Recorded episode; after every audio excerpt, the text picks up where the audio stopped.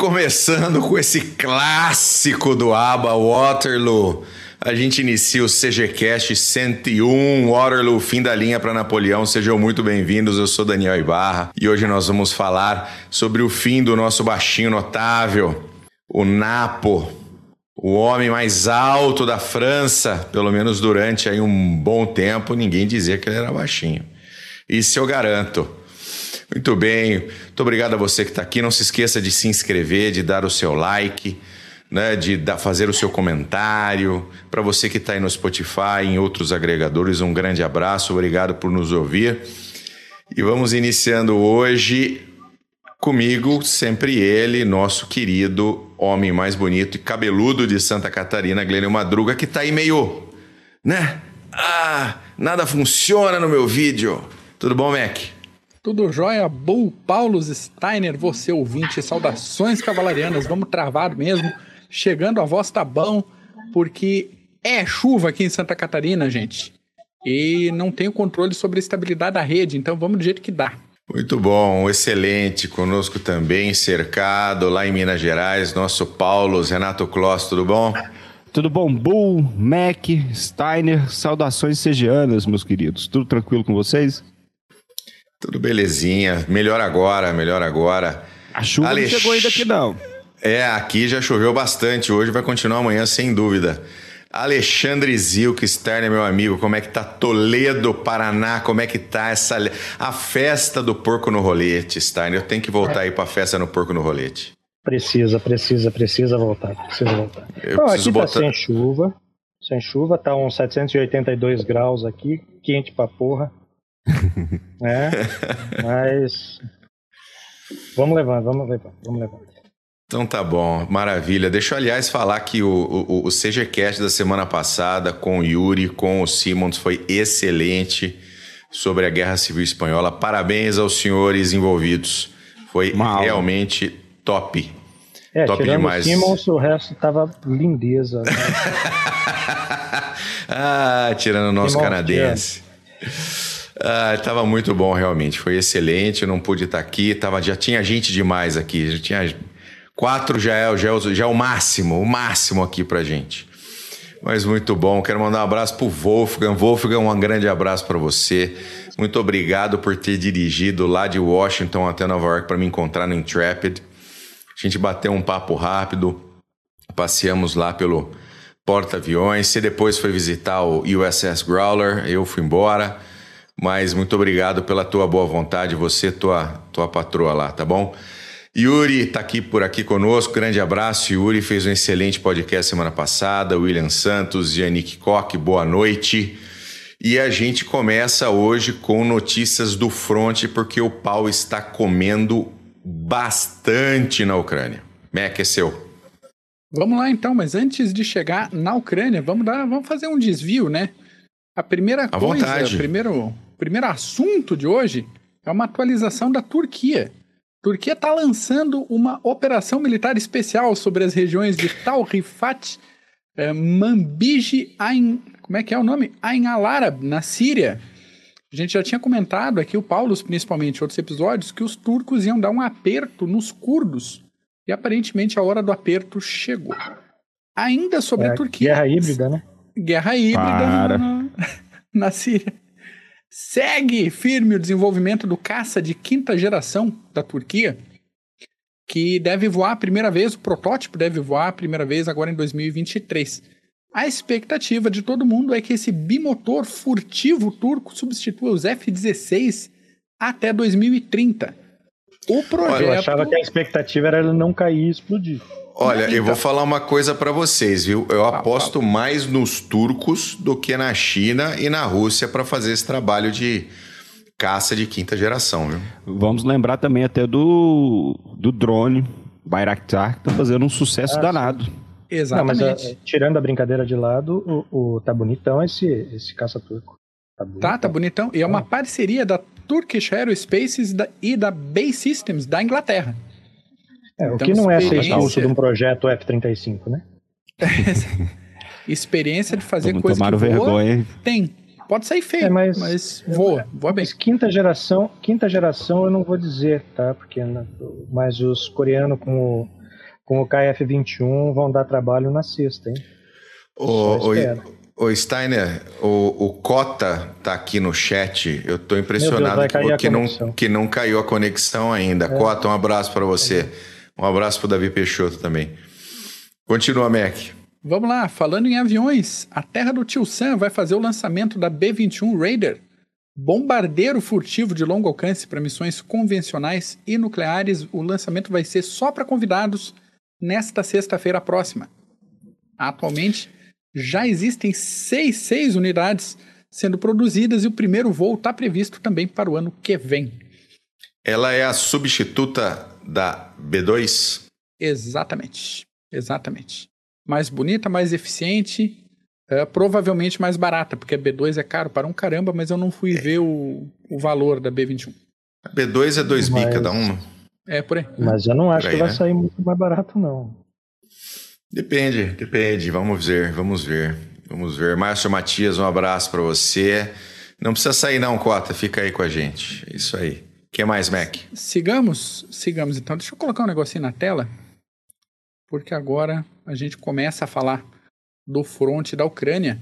Mais uma semana passou e segue firme a operação militar especial de três dias do Putin, que começou em 24 de fevereiro com o objetivo de fazer a desmilitarização e desnazificação da Ucrânia. Paulo, tu é o especialista, qualquer coisa tu me corta e me corrige.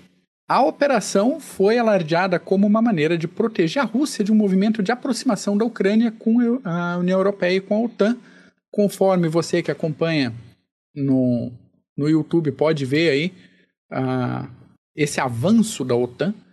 E esse receio da Rússia acabou disparando a entrada da Suécia e da Finlândia na OTAN também. Então eles já estão com o processo andando aí para fazer parte do bloco. Quem acompanha o Clube de Generais viu os relatos que a gente fez dos avanços, dos bombardeios, dos erros, dos acertos na ofensiva russa e de todos os problemas de logística, de falta de controle do espaço aéreo, erros básicos, erros infantis no emprego de blindados, uh, um volume de mortos que é maior do que 10 anos de guerra do Afeganistão entre 79 e 89, todos os problemas do recrutamento forçado, inclusive de presidiários, uh, valas comuns, situação em Mariupol, Kiev, Kharkiv, Melitopol, Donetsk, Izium, Kherson, tudo a gente já falou aqui no, no CGCast, e até aquela operação que atingiu a ponte ali na Crimeia. Os últimos destaques foram os movimentos de retomada de território por parte da Ucrânia. Foi só o tempo do Putin começar a declarar que algumas regiões estavam uh, definitivamente liberadas e no dia seguinte a maré começou a mudar e, e pelo menos falando em num, num avanço russo que teria como objetivo a tomada da capital. Nos últimos dias teve toda a questão em torno de Kherson, com as tropas russas avançando para fazendo avanço para a retaguarda, atravessando o rio, e uma preocupação de todos os envolvidos com a chegada do inverno. Então, para a gente ter a, uma noção, a previsão do tempo para essa semana já é de temperaturas negativas e com possibilidade de neve, uma situação que ferra todo mundo ali, não ferra só o ucraniano. Efetivamente, qual é a situação? O que, que a gente tem que levar em conta para o futuro da, da operação aqui? Primeira coisa é o seguinte: a estrutura de energia da Ucrânia já está comprometida. Inverno na Europa é ruim em qualquer lugar, mas nessa região, sem energia, o bagulho fica tenso. O que, que a gente vê muito agora, deixa eu botar aqui um, uma outra imagenzinha para quem está no YouTube, é um, um, toda uma atitude de bravura dos ucranianos no sentido de ah, a gente prefere ficar com fome, com frio, do que a gente se submeter à amizade dos russos, que é uma atitude não só certa para a posição deles, que tiveram o país invadido, como esperada, né? Uma coisa que a gente não, não esperaria ver nada diferente disso. A estrutura de geração e da distribuição de energia já está sendo uh, constantemente atingida e 14 regiões na Ucrânia estão hoje, no dia de hoje, ou sem abastecimento ou com abastecimento restrito de energia. E lembrando que isso não afeta só o aquecimento doméstico, mas também toda a, a estrutura da vida civil. Então, os hospitais não têm condição de, de é, manter o pessoal, de tratar feridos e doentes, a distribuição de combustível está comprometida, abastecimento d'água, tudo entra nesse problema de interrupção de energia que já está sendo interpretado por algumas é... pessoas como crime de guerra. É uma coisa que o pessoal, a gente não, não, não tem, não entende, não tem essa experiência. talvez até o Wolfgang no chat possa falar alguma, possa falar um pouco mais sobre isso, é que assim, não é só você aquecer a sua casa. Toda a infraestrutura da cidade precisa do aquecimento. Não é simplesmente ah, vai faltar calor aqui na minha sala. Tá? É muito, muito mais complexo do que isso. A gente não tem é isso é aqui no Brasil. É. Aqui é Aqui a gente mal, a gente passa frio no inverno e quando eu já conheci várias pessoas que vieram de países onde existe inverno e elas falam que passam menos frio lá do que aqui. Ah. Porque aqui as nossas casas estão preparadas para o verão né? e não para o inverno. Então não é simplesmente aquecimento de, da sua casa, não. É toda uma infraestrutura pública e privada que dependem de aquecimento. E aquecimento e bombeamento. Você vai bombear água para a região mais alta, você vai bombear esgoto, você vai ter, ter tudo, né? Tudo Sim. que precisa de energia tá, tá parando lá. Então, algumas autoridades da Ucrânia já estão alegando que os russos têm um projeto deliberado de genocídio ucraniano que passa não só pela restrição de energia, mas também mecanismos de desabastecimento do país, interrupção de comércio, coisa que a gente está vendo toda semana, a deportação de crianças de áreas capturadas para adoção, adoção. Isso é uma de uma monstruosidade. Exatamente. Isso principalmente eu, que eu já vi eu... isso em algum lugar. Uhum. Eu já Não, vi isso, isso, isso, lugar. isso na história é, é, é, é mais do que notado. Se a gente for falar de eventos recentes, a gente tem a Segunda Guerra Mundial. É não é? com, com a movimentação de, de populações fora das áreas no leste para a entrada de população alemã. Você tem isso na China. Na, a China já consolidou isso, especialmente no Tibete. Né? A população tibetana está desaparecendo e você só tem chineses no Tibete. Então, assim, não, mas aqui só tem chinês. Né? Então, não tem tibetano. Aqui está errado isso. Que liberar quem? Não, aqui é a China. É? Os russos fizeram isso na, na Crimeia já né? E estão fazendo isso nas áreas ocupadas. Isso é para depois vir esse bando de imbecil falar que ah, aquilo lá já era russo. Olha como tem russo aqui. Seu imbecil. Vai é estudar. falta de um tapa, três tapas na boca. É, é, então, o, o, Lucas Medeiros Nunes está perguntando aqui que história é essa das crianças? São basicamente as áreas ocupadas pelos russos, o que o Bo acabou de dizer, que nós já comentamos várias vezes, que eles é, é, é, transferem um tanto da população russa para essas áreas ocupadas e muitos ucranianos, no caso dessas áreas, são transferidos para outras regiões. Agora, isso é normal. Sempre, essa estratégia sempre ocorreu durante a União Soviética, durante uh, uh, o Império Russo, só que agora eles estão, eles retiraram, transportaram crianças, órfãos, das regiões ocupadas, de Mariupol, principalmente também, ah. e mandaram para a Rússia e agora estão botando para adoção. Então, se vocês, aqueles que, aqueles que possuem filhos, imagina essa situação. É, é, separa seus filhos de vocês e entregam para famílias russas, onde eles acreditam que serão educados, os russos, no caso, que serão educados e terão educação melhor. Mas no caso, isso é isso é de uma monstruosidade Sequestro, tremenda. doutrinação, Sequestro, é isso. genocídio. É, um roubo de crianças. Ao estilo russo. É, exatamente. exatamente, exatamente. E tudo isso a gente está falando que não é a primeira vez na história, nem com a Rússia, né? Sábado, agora, os ucranianos estavam relembrando os 90 anos do Holodomor.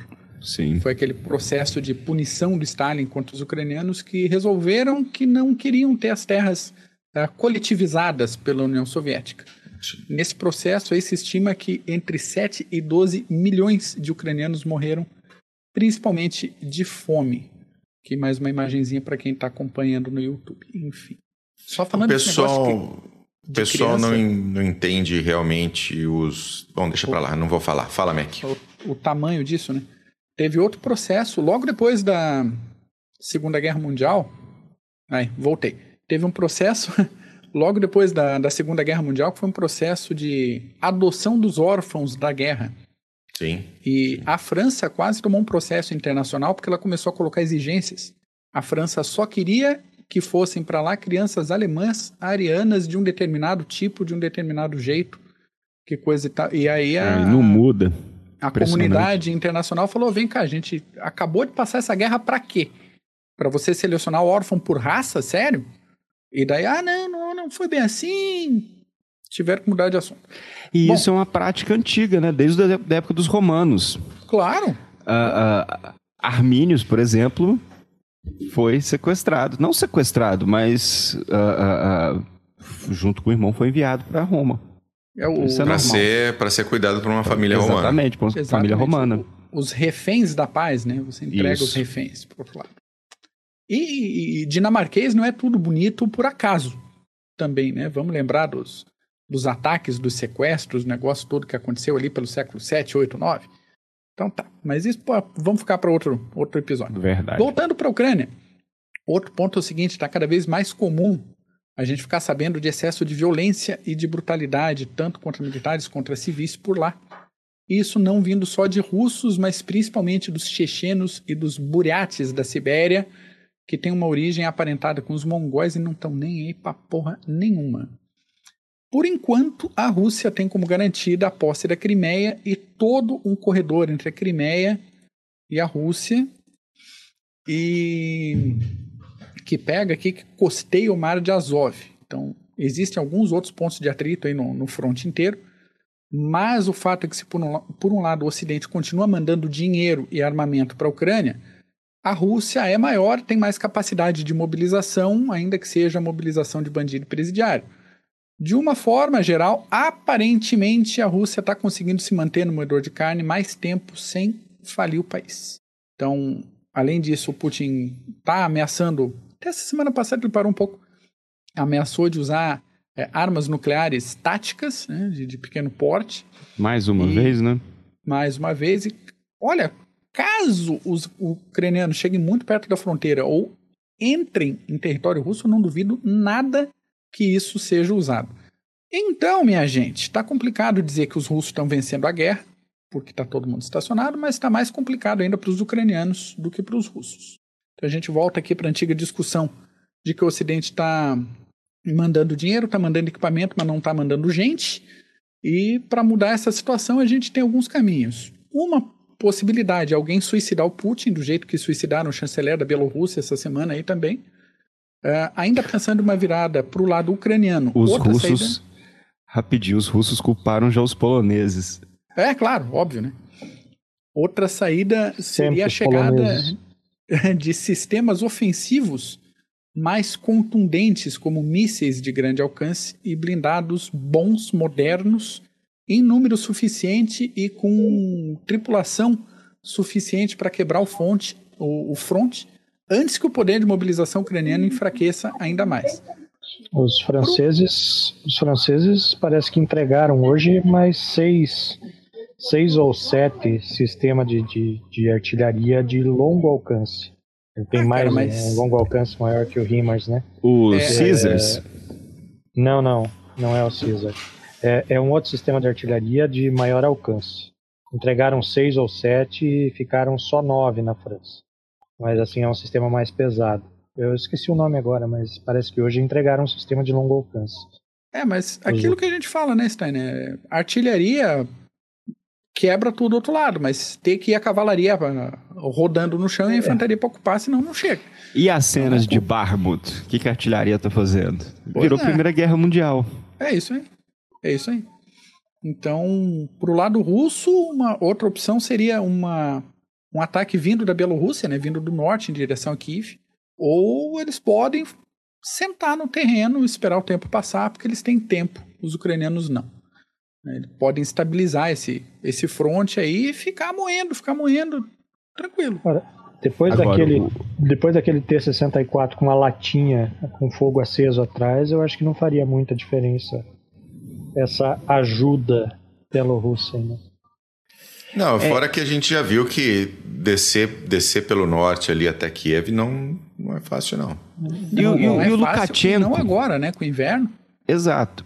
E o Lukashenko ele já se mostrou várias vezes, até agora nessas reuniões do CSTO, aquela nesse encontro onde, onde deixaram o Putin, presidente da Armênia, saiu tão de perto que parecia que o Putin estava de CC, alguma coisa.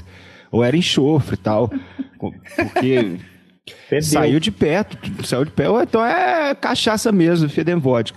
Mas é, isso mostra a situação da Rússia, claro, e muitas pessoas vêm trazendo um tanto de é, é, teorias em relação à morte do, do primeiro-ministro, primeiro-ministro não, das relações, internas, das relações exteriores da Bielorrússia. É isso, não é, não é Mark? Isso, isso é. E muitos vêm falando que os russos querem, mataram ele e que ele era o sucessor do, do Lukashenko e eles querem que garantir o apoio do exército da Bielorrússia se caso a situação piore ainda mais.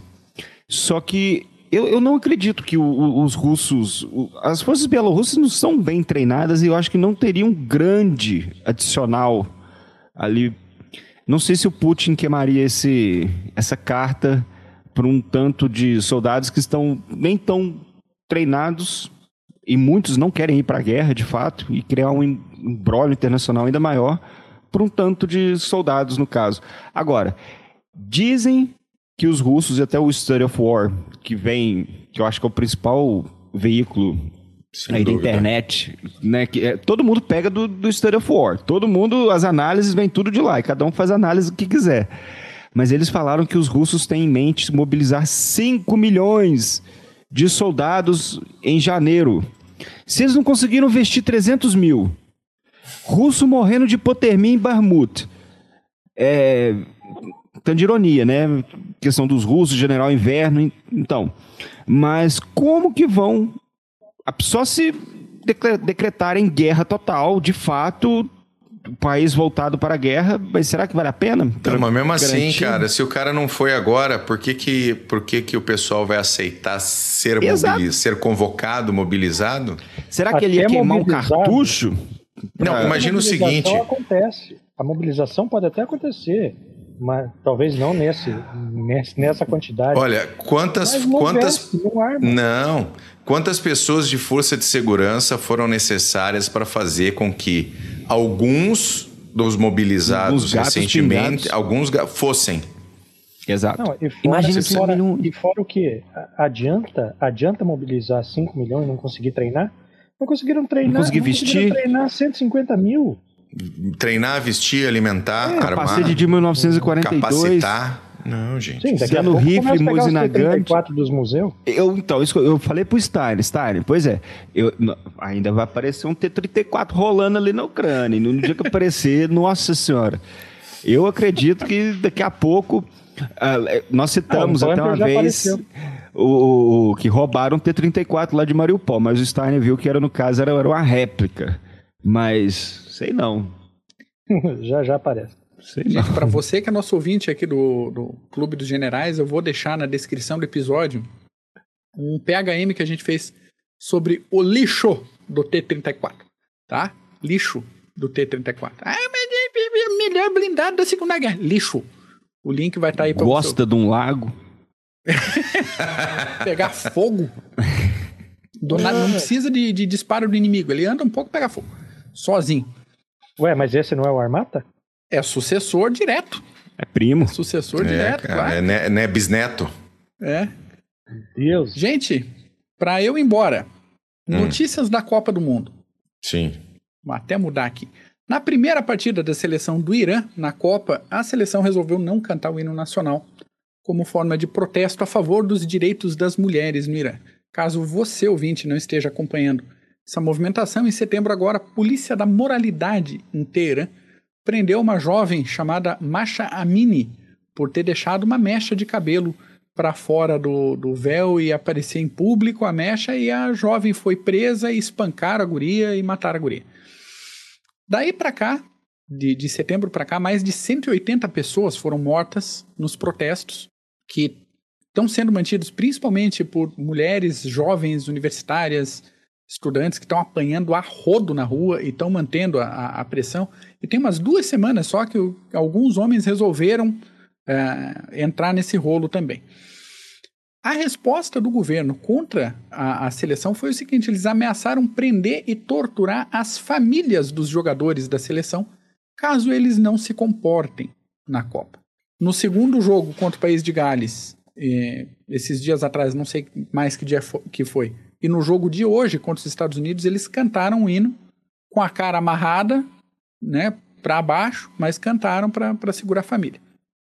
Enquanto isso, a gente viu um italiano chamado Mário Ferri invadindo o campo do jogo ontem entre Portugal e Uruguai com uma bandeira do arco-íris e uma, e uma camiseta azul escrita Salvem a Ucrânia na parte da frente e respeitem as mulheres iranianas nas costas. Nesse momento, eu quase consegui ouvir as gargalhadas do Putin e do Ayatollah Khomeini aqui de casa em São José da Terra Firme, porque, né? Ah, Literalmente, enfim. esse vai levar ferry. É. Camarada perdeu hoje o cartão de acesso para outros jogos da Copa e esse camarada já tem histórico de invasões completamente Isso. irrelevantes desde 2010. Assim como essa. E assim como essa. Acho que aqui no Brasil também ele, ele, invadiu, não sei se no Brasil ou em Moscou, na Rússia, Sim, foi, na foi Copa. em 2010, foi aqui também. Ele vive, vive, vive arrumando encrenca e assim, pra nada, pra nada. É, é, citei aqui pra gente ter esse parâmetro. Tudo que a gente falou agora há pouco, violência, vala comum, é, estupro em massa, deportação de criança, todo esse negócio acontecendo e, e, a resposta do italiano é isso aí, entende? Posso falar uma frase do. Aí, cara, larga tudo, entende? Joga os bets e vai embora. Posso falar uma frase do grande Thomas Sowell? Para quem não conhece, procure um filósofo americano. Uh, isso não se aplica a todos, obviamente, mas se aplica a esse rapaz aí. O ativismo é uma forma de pessoas inúteis se sentirem importantes, ainda que as consequências desse ativismo forem contraproducentes àqueles que alegam defender e danifiquem o próprio tecido da sociedade. Sempre genial. Dica de livro: Conflito de Visões. Excelente. Arrume Fantástico. e compre. Mas vamos lá. Acabou. Vou entregar para os especialistas o assunto do dia hoje. Então tá bom. Falando de Copa, hoje nós estamos tristes e nós estamos felizes. Afinal, a Inglaterra venceu e o país de Gales perdeu. Então, como você pode ver ali, estamos tristes e felizes ao mesmo tempo. E o Irã não passou, né? E o Irã não passou, estamos felizes pelo porque a gente torce para os Estados Unidos mesmo e quer que se for. Houve outra treta também em relação à bandeira, que o Irã queria desclassificação dos americanos porque eles postaram no Twitter, no Instagram, não sei, os resultados e a bandeira do Irã sem o símbolo islâmico. Acharam ruim. Então queria desclassificação dos Estados Unidos pra, por causa disso. Então tá bom. É. No Vamos. Mundial eles não colocam nem a bandeira de Israel para os caras nadarem. Pois é, né? Reclamado. Do... Pois é, pois é. Na verdade, está Palestina e não está Israel. Na, na... Para vocês verem a situação. Para enquanto de zero pessoas.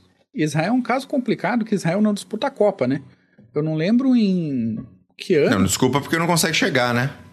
É, agora não, tá tendo que. Israel não, foi não. retirada da Associação de Futebol Sim, da Ásia. Mas, sim, mas ela disputa pela Europa. Por isso é, ela, ela não disputa pela chegar. Europa. É. Bom, já disputou é, pela Comebol, assim, né? Gambiarra, né? Sim. Gambiarra sim. do caramba. Né? Total, né? total, total. Não, e, e, o pior é que a FIFA não diz nada. Lógico que não, né? O ativismo é uma forma. É, segue o jogo. A FIFA gosta, ó. Eu não sei se ela gosta de dinheiro, porque ela vai tomar um pau da Budweiser na hora que acabar a Copa, que eu vou falar pra você. Merece. Eu não, merece. Eu não queria ser a FIFA. Mas vamos falar de, do que a gente veio falar aqui, que é Waterloo? Bora lá.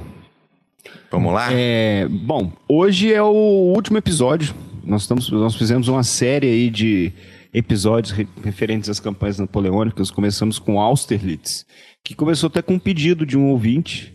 E nós decidimos fazer essa série uh, de episódios. Falamos de Jena Auerstedt, falamos da Guerra Peninsular, poxa, falamos da invasão da Rússia. E o último episódio foi da retirada da Rússia. Quando Napoleão uh, uh, zarpou, Fez um avanço estratégico para exato, a retaguarda. Rumo ao Niemen, ó. Que cascou De fora, vamos dizer, é fora. Exatamente. E isso foi em final de 1812 e hoje, para a gente pra começar e para falar de Waterloo, seria interessante a gente citar um pouco o background de 1813 e 1814.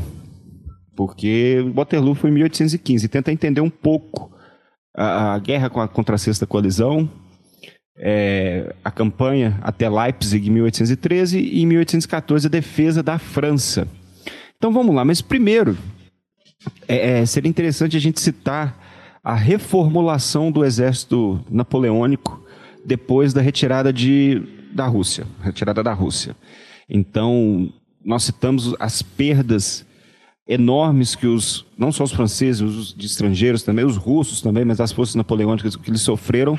Mas já em Moscou, em 1812, Napoleão já tinha em mente a reconstrução do seu exército. Então ele já havia enviado certos oficiais, alguns a, a, a, soldados que foram mobilizados, foram enviados para Paris para levantarem um novo exército. Então, no começo de 1813, Napoleão conseguiu recriar um novo, um novo exército e é até um dos, um dos grandes feitos administrativos dele. É, na verdade, ele queria um exército de mais ou menos 500 mil soldados, mas não conseguiu, lógico. A, a, a França não, não, não tinha como mobilizar e treinar esse tanto de soldados. Porém, eles conseguiram, ao, ao todo, juntando. Napoleão conseguiu juntar 226 mil soldados no começo de 1813, e nisso se juntaram os soldados de Poniatowsk, a, os, os, leais 10 mil poloneses de Poniatowsk, soldados da Confederação do Reno e mais 50 mil. Nossa, mais 50 mil soldados do general Eugênio, que estavam guardando as fortalezas do Elba e do Sale. Então, ao, em agosto de 1813, com toda essa reformulação, Napoleão conseguiu juntar quase que 400 mil soldados. Então, aos trancos e barrancos, é, ele conseguiu mobilizar esse, esse contingente, porém, era um contingente inexperiente e a cavalaria deixava muito a desejar, porque a nata da cavalaria francesa virou adubo lá na, na Rússia. Né? Virou girassol. Virou girassol, adubo ali, maioria. Então a cavalaria deixava muito a desejar. E um ponto negativo também era a, a, questão dos oficiais e marechais, que eles não estavam tão inspirados como outrora, já estavam cansados da guerra. Então, querendo ou não, já eram anos e anos de campanhas militares. Porém, vamos lá, em 1813, Kutuzov, nós citamos o, o general uh, russo, durante a retirada de Moscou de Napoleão. Kutuzov morreu em abril de 1813, deu lugar a Wittgenstein. E o czar Alexandre I estava todo todo se sentindo, pô, expulsei Napoleão da Rússia, Poderoso. eu vou aos todos, com tudo, vou agora para a Alemanha. Então essa ida do czar Alexandre I para para a Alemanha acabou iniciando a, a, a volta de Napoleão aos serviços e às operações militares. Então Napoleão tinha um plano bem uh, uh, coeso, que era simplesmente marchar rumo à Prússia até Danzig e libertar a cidade que estava ocupada. No caso, só que ele precisou mudar de ideia. Então, já na metade do caminho, porque as forças de dos prussianos, no caso de Blücher, e dos russos de Wittgenstein, estavam ameaçando as forças napoleônicas. Então Napoleão tratou de juntar suas forças com a do general Eugênio. Steiner, Eugênio era marechal já essa época? Hum, já. Já era? Então do marechal. Já marechal. Vamos, vamos, vamos, subir ele de posto aqui, do marechal Eugênio. É. Então ele juntou as suas forças com o marechal Eugênio e derrotar os prussianos e os russos na Batalha de Lutzen, em 2 de maio de 1813. E nessa batalha, é, vale lembrar um pouco aí da, da astúcia de Napoleão, porque, na verdade, os marechais Ney e Marmont, eles possuíam apenas 45 mil soldados, para fazer frente aos 75 mil russos e prussianos. Só que Napoleão conseguiu chegar ao te a tempo para reforçar as forças, elevando a 110 mil soldados e com um canhoneio de 70 canhões, de 70 armas, conseguiu abrir uma brecha nas forças russo, russo prussiana, russos e prussianos, nas forças dos russos e dos prussianos, e contra-atacou. Então, isso não deixa de ser um, uma grande vitória tática de Napoleão, que ele conseguiu fixar o inimigo, a, a Ney e Marmont seguraram o inimigo até ele, que ele chegasse, explorou uma brecha e contra-atacou. Então a Batalha de Lutzen começando aí essa campanha da Alemanha de 1813. Depois disso, Napoleão ele não conseguiu, devido ao seu problema com a sua cavalaria, não conseguiu perseguir as forças a, a, prussianas e dos russos, que fugiram para Dresden. Então, Napoleão invadiu e tomou Dresden. Logo depois, e rumou, e rumou para Bautzen, que era 50 quilômetros, mais ou menos, acho que é nordeste de Dresden. E lá ele tentou engajar as forças de Wittgenstein.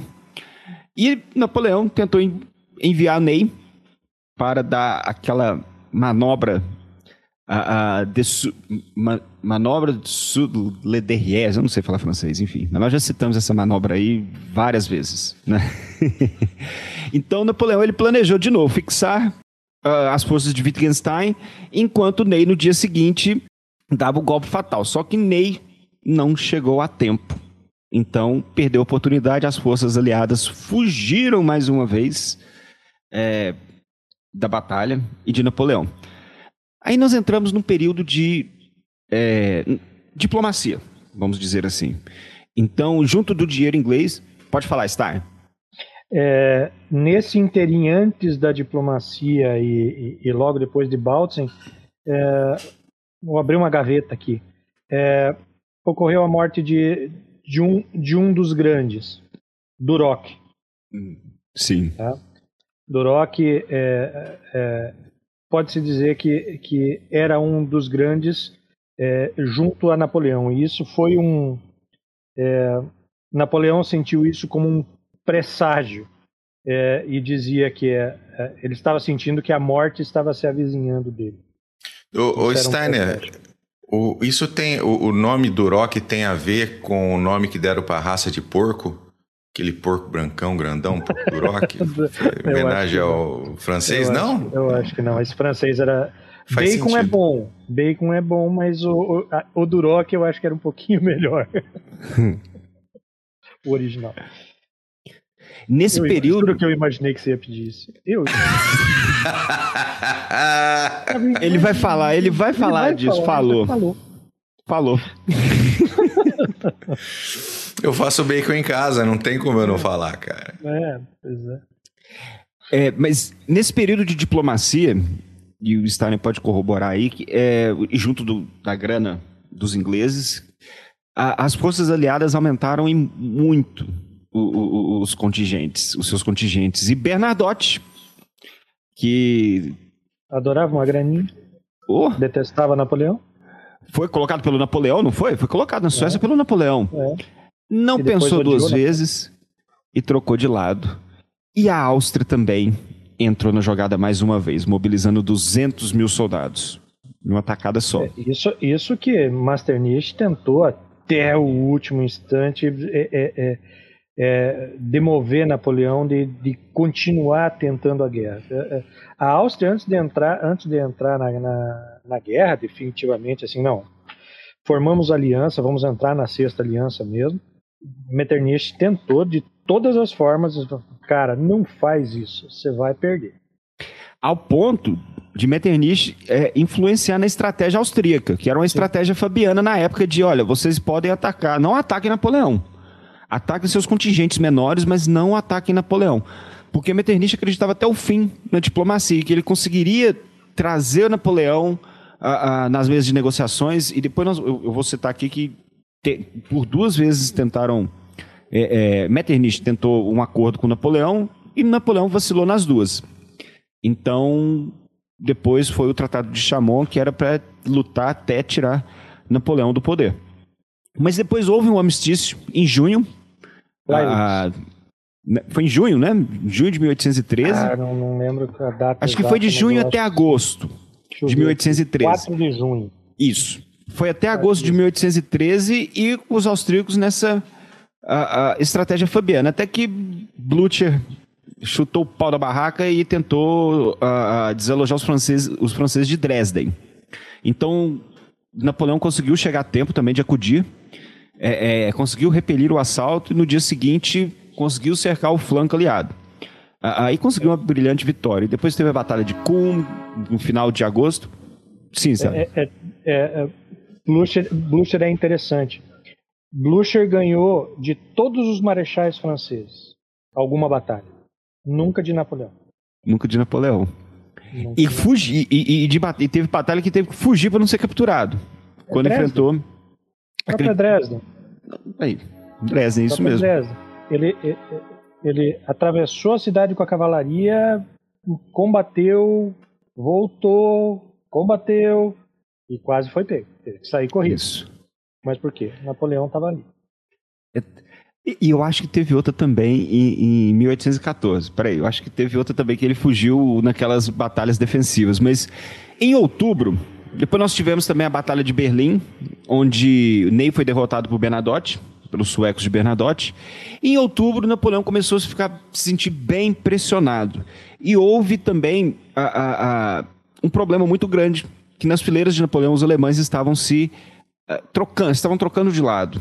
Então estava abandonando o, as forças napoleônicas e Napoleão passou a, se retirar e parou perto de Leipzig para fazer frente aos exércitos aliados que estavam em perseguição.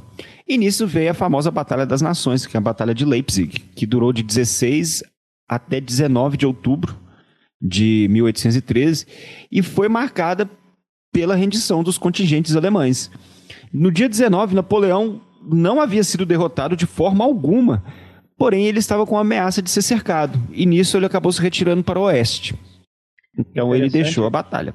Interessante que a partir daqui é, os aliados compreenderam como lutar com Napoleão.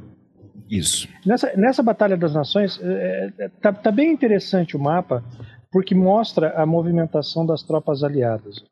Tá? Qual, qual era o plano? fazer Napoleão correr de um lado para o outro.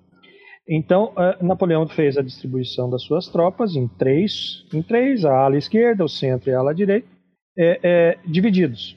O que os aliados imaginaram de, de, de, de tática da luta?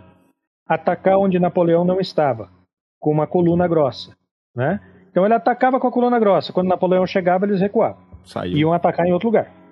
Sempre para não combater quando Napoleão estava na. na, na, na estava não, isso ainda fazia. Né?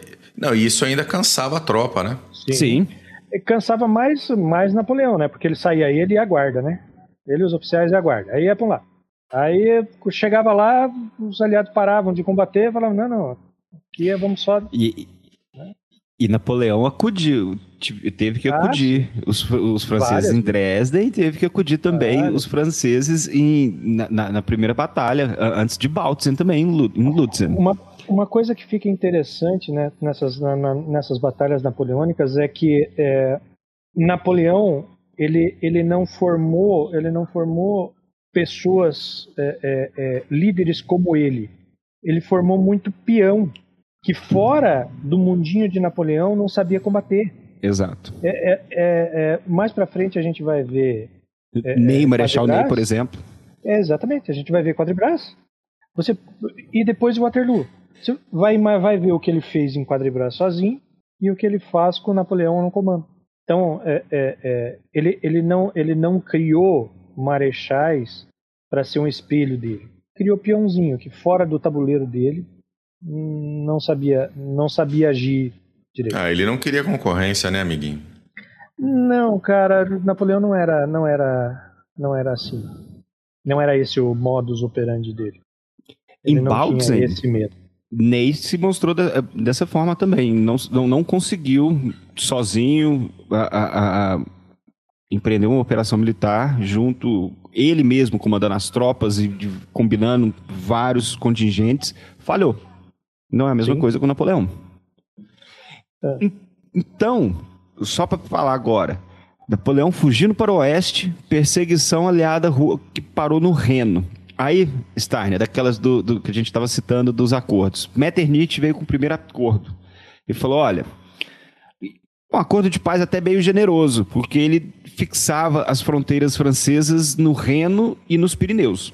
E Napoleão, na verdade, Napoleão aceitou mas quando ele aceitou era tarde demais. A proposta já havia sido retirada da mesa e os exércitos aliados já haviam decidido que é, já tinham optado pela guerra. Exatamente, é. que invadiriam a França. Então, uh, entra a campanha de 1814 agora, que é a defesa da França. Então, mais uma vez, Napoleão tentou mobilizar um exército forte e agora é, ele, te, ele, queria 900 mil soldados mobilizar todas, camada, todas as camadas da sociedade francesa. Uh, uh, dos inválidos, todo mundo, todo mundo que pudesse, só que ele conseguiu juntar 110 mil soldados. Então, 110 vai saber, conscritos. Com, exato. a França conscritos. estava exaurida já naquela época. Ele sabia Total. que a França não conseguiria a, a, tanto mobilizar esse número surreal, como até mesmo manter esses soldados. Então, uma... desses. Sim? Tem, tem, tem uma passagem, tem uma passagem para você ver o nível dos conscritos, né? É, numa batalha, é, é, uma granada de artilharia caiu na frente da, da, dessa, de uma tropa de conscritos. E, e, eles se assustaram. Napoleão, vendo isso, foi com o cavalo, parou o cavalo em cima, esperou a explosão, matou o cavalo, desceu, pegou outro cavalo, montou e falou: é assim que se enfrenta artilharia. E mandou todo mundo para frente. Vão embora. É. Vamos embora. É isso aí. Mas assim, os, os, a, a, nova guarda que ele havia montado, porque havia perdido a velha, né? É, não era mesmo. Não era mesmo. Não era mesmo, não tinha experiência. Não, é, não tinha condições de, de, de, lutar contra, contra os aliados que tavam, já estavam dentro da França. Aquele poucos soldados experientes, aqueles soldados que marcharam de do Canal da Mancha, passaram por Ulm, Austerlitz, Jena e depois a, a, nas campanhas, a campanha na Rússia também, muitos pereceram. Então eram poucos os, os experientes conjunto daquele, daquele grande número de soldados uh, inexperientes. E a situação também não estava boa no campo diplomático, porque no caso os seus aliados alemães estavam se rendendo um a um. No caso a Westfália tinha entrado em colapso, a Holanda em rebelião, Murat grande Murat se aliou aos austríacos e aos dinamarqueses. Apenas Eugênio se mostrou leal Porque até o, o final. era irmão, né? É. Fazer o quê? Fazer o quê? É.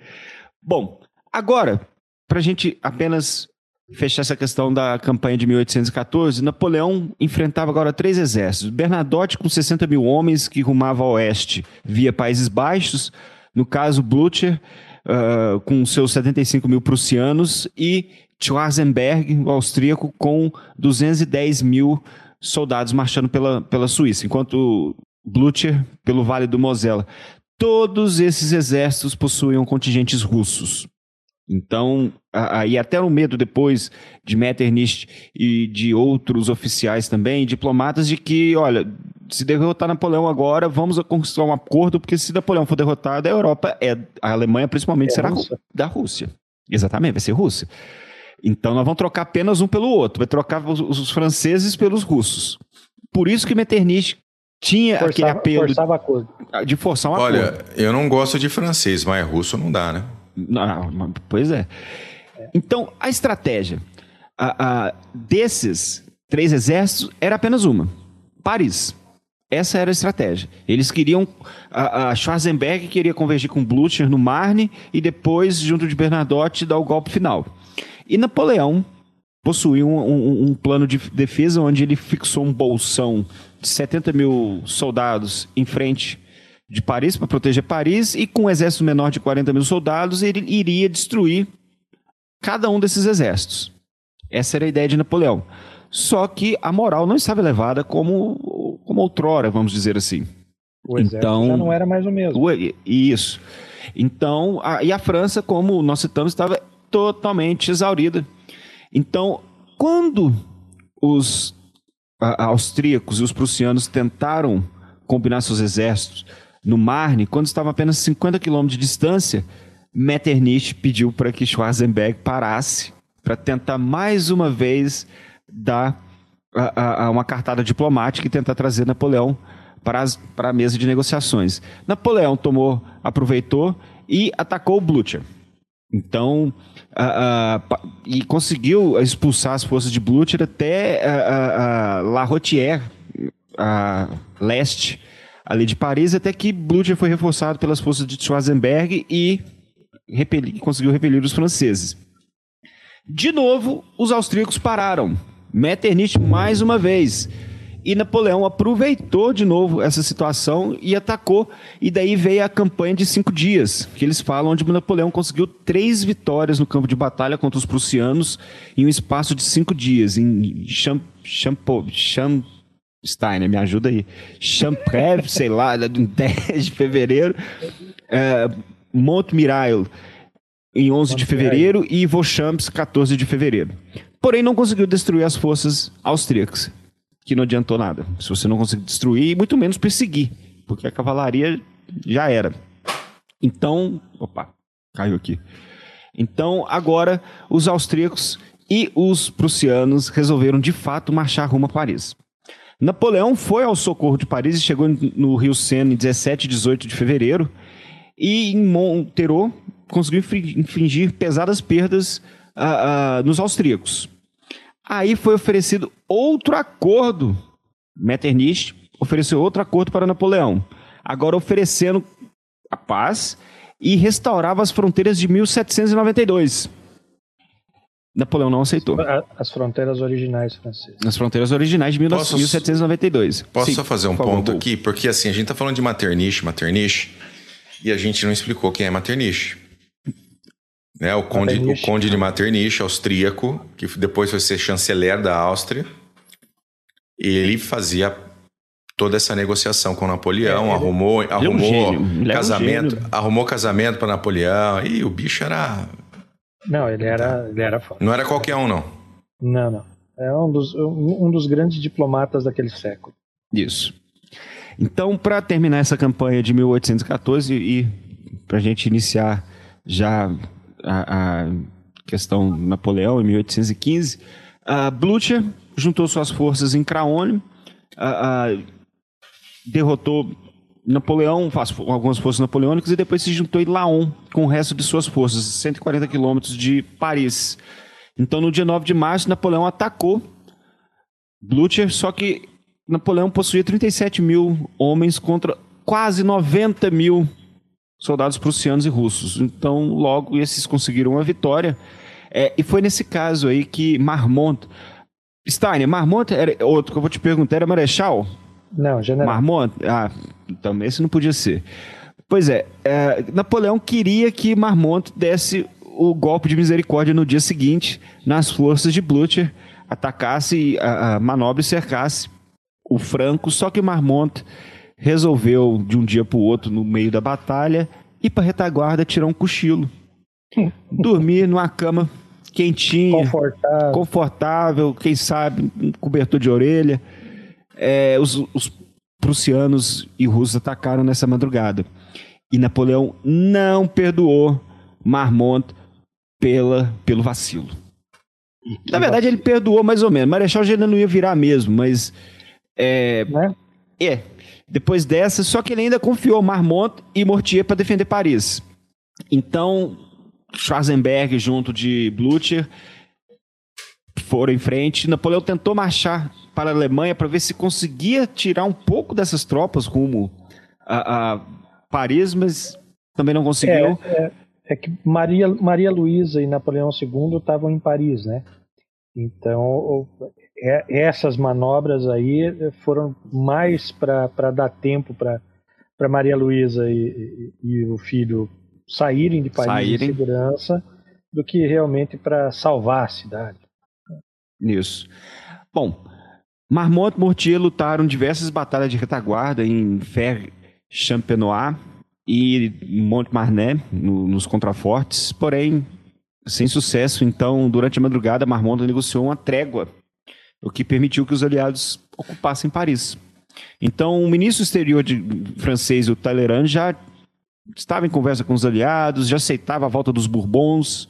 Então, a mentalidade, a atmosfera já era outra. Então, quando Napoleão voltou no dia 27 de março, já era tarde demais, ele contava ainda com a carta na manga, que era a lealdade de suas tropas, só que Ney, Odinot, MacDonald Lefebvre e outros oficiais se recusaram a marchar rumo a Paris.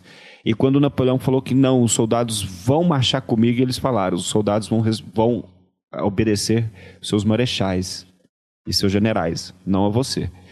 Aí Napoleão é, catou suas coisas, mochilinha. mochilinha, pôs a mochilinha nas costas, sabe, juntou tudo, abdicou e em 6 de abril de 1814 zarpou para o exílio na ilha de Elba. Steiner, agora começa. Começa.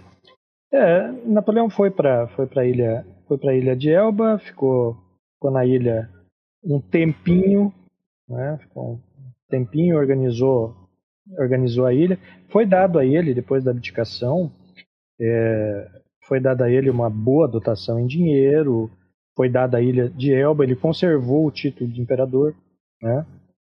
É, mas é, é ele continuou verificando toda tudo que acontecia na França mesmo estando em Elba e, e decidiu decidiu é, vou voltar para a França e, e, vou retomar minha coroa né?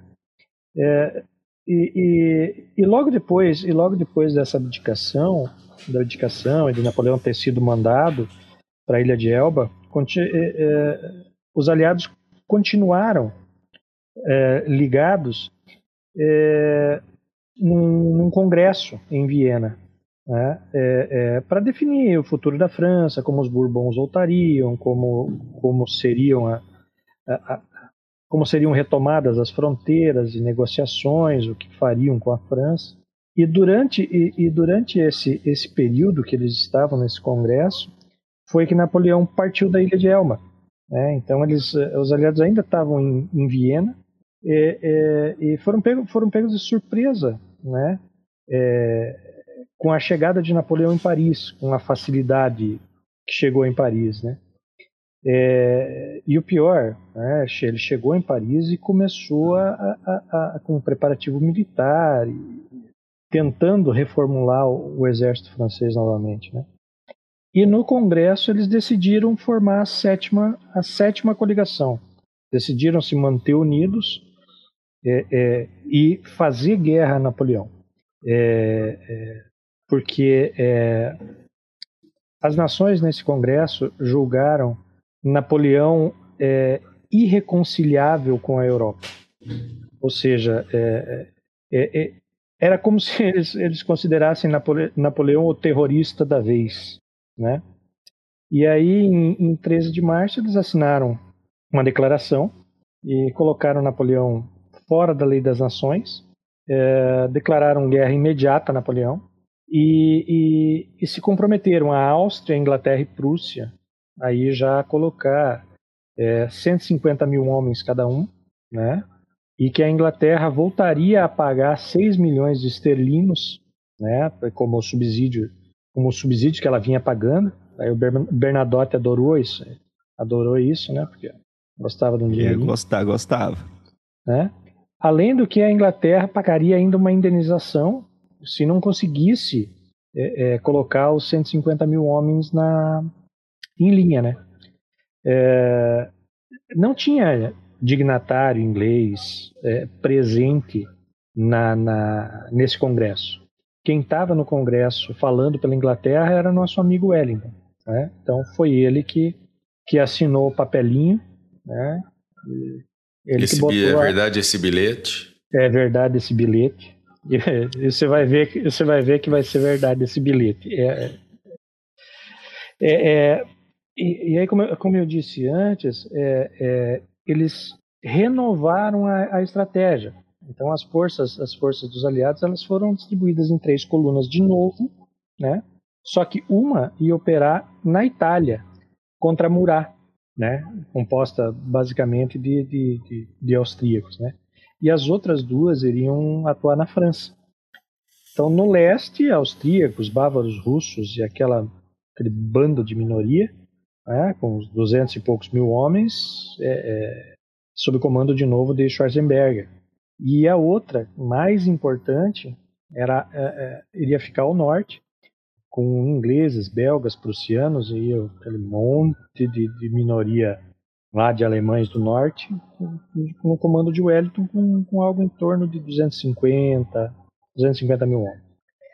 Além disso, é, os russos estavam mandando reforço e, e, e, tinha mais reserva prussiana. Os reforços russos, quem estava comandando era o Barclay de Tolly, né? E, e, com as reservas prussianas, isso ficava em torno de 500 mil. Né?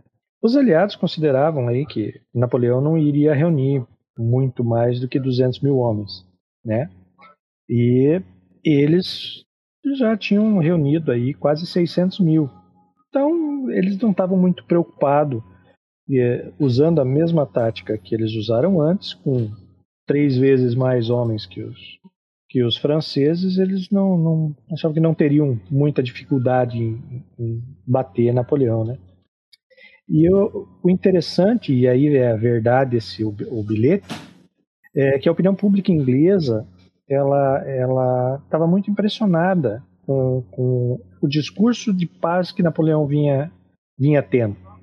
É, e aí o parlamento teve que dar o, o seu jeitinho para ratificar o, o, tratado assinado por Wellington e para poder partir para a guerra. Então o, o, parlamento o parlamento inglês disse não, gente, ó, é, a gente só vai observar lá para ver como é que tá, tá? Não é uma guerra. Então né? É verdade esse bilhete. É um reconhecimento é apenas. É, né? Só para. Né? Então, o, o, o, plano aliado então era marchar com duas colunas grossas, cada uma com, com um número, cada coluna tinha que ter um número maior de tropas que a de Napoleão. E o plano era igualzinho igualzinho o de 1814, tá? Eu vou abrir uma gaveta aqui. É interessante que antes de, de, de começar a, a guerra e na iminência dela, Napoleão apresentou aos franceses a melhor e mais liberal Constituição francesa. Se ele não convocou uma constituinte, ele apresentou direto a, a, a, a Constituição.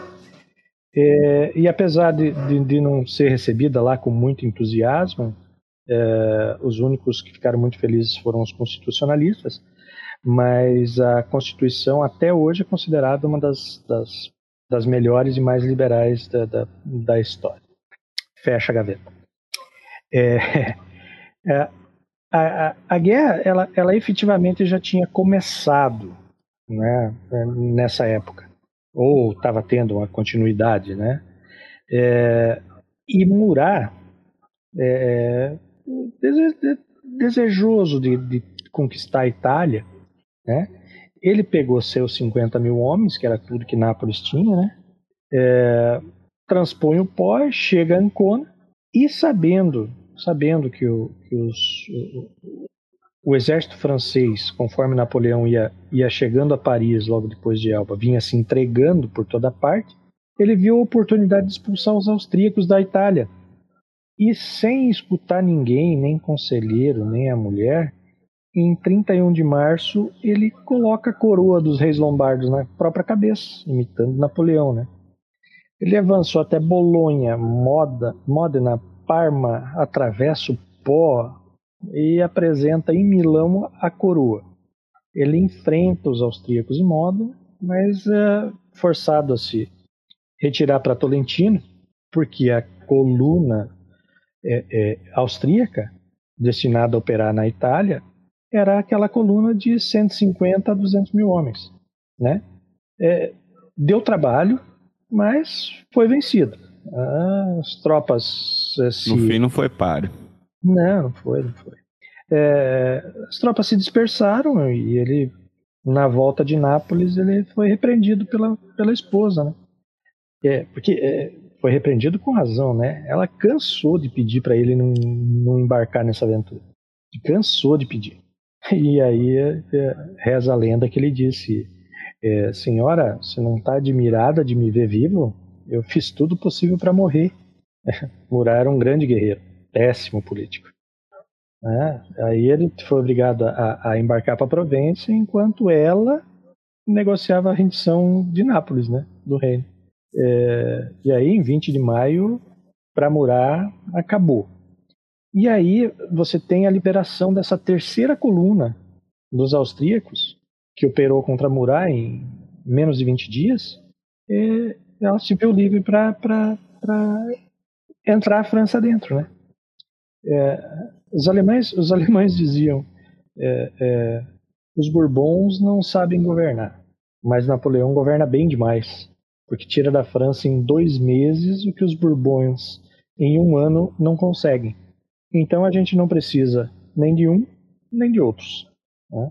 É, é, Para essa, essa batalha, é, Napoleão contava com mais ou menos, conseguiu reunir, ao invés dos 200 que a, que a coligação achava que ele ia conseguir reunir, é, conseguiu reunir 150 mil homens. E ele ia tentar, com esses 150 mil homens, uh, uh, uma, uma ofensiva no norte, pra, justamente para não deixar os ingleses e os prussianos se unirem. Mas, mas, mas, mas, mas, mas, ele, como ele precisava deixar alguns soldados em Paris e conter uma revolta na Vendéia, sobrou para ele só 124 mil homens. Ele podia esperar mais um mês. E ele poderia conseguir recrutar algo, sei lá, 100 mil. Mas decidiu que era melhor partir naquele momento para tentar evitar essa junção dos ingleses e prussianos. E ele ia concentrar tudo que ele tinha naquele ponto. É, Napoleão chegou, chegou em, em, em, Charleroi no dia 15 de junho, madrugada, e, e consegue empurrar os, os prussianos na, na, durante a madrugada é, é, para longe, para longe dele. E ele consegue tomar uma posição entre, entre os prussianos e os ingleses. É, e aí os prussianos ficaram com, com, com sua base em Liège e os ingleses ficaram com sua base em Bruxelas.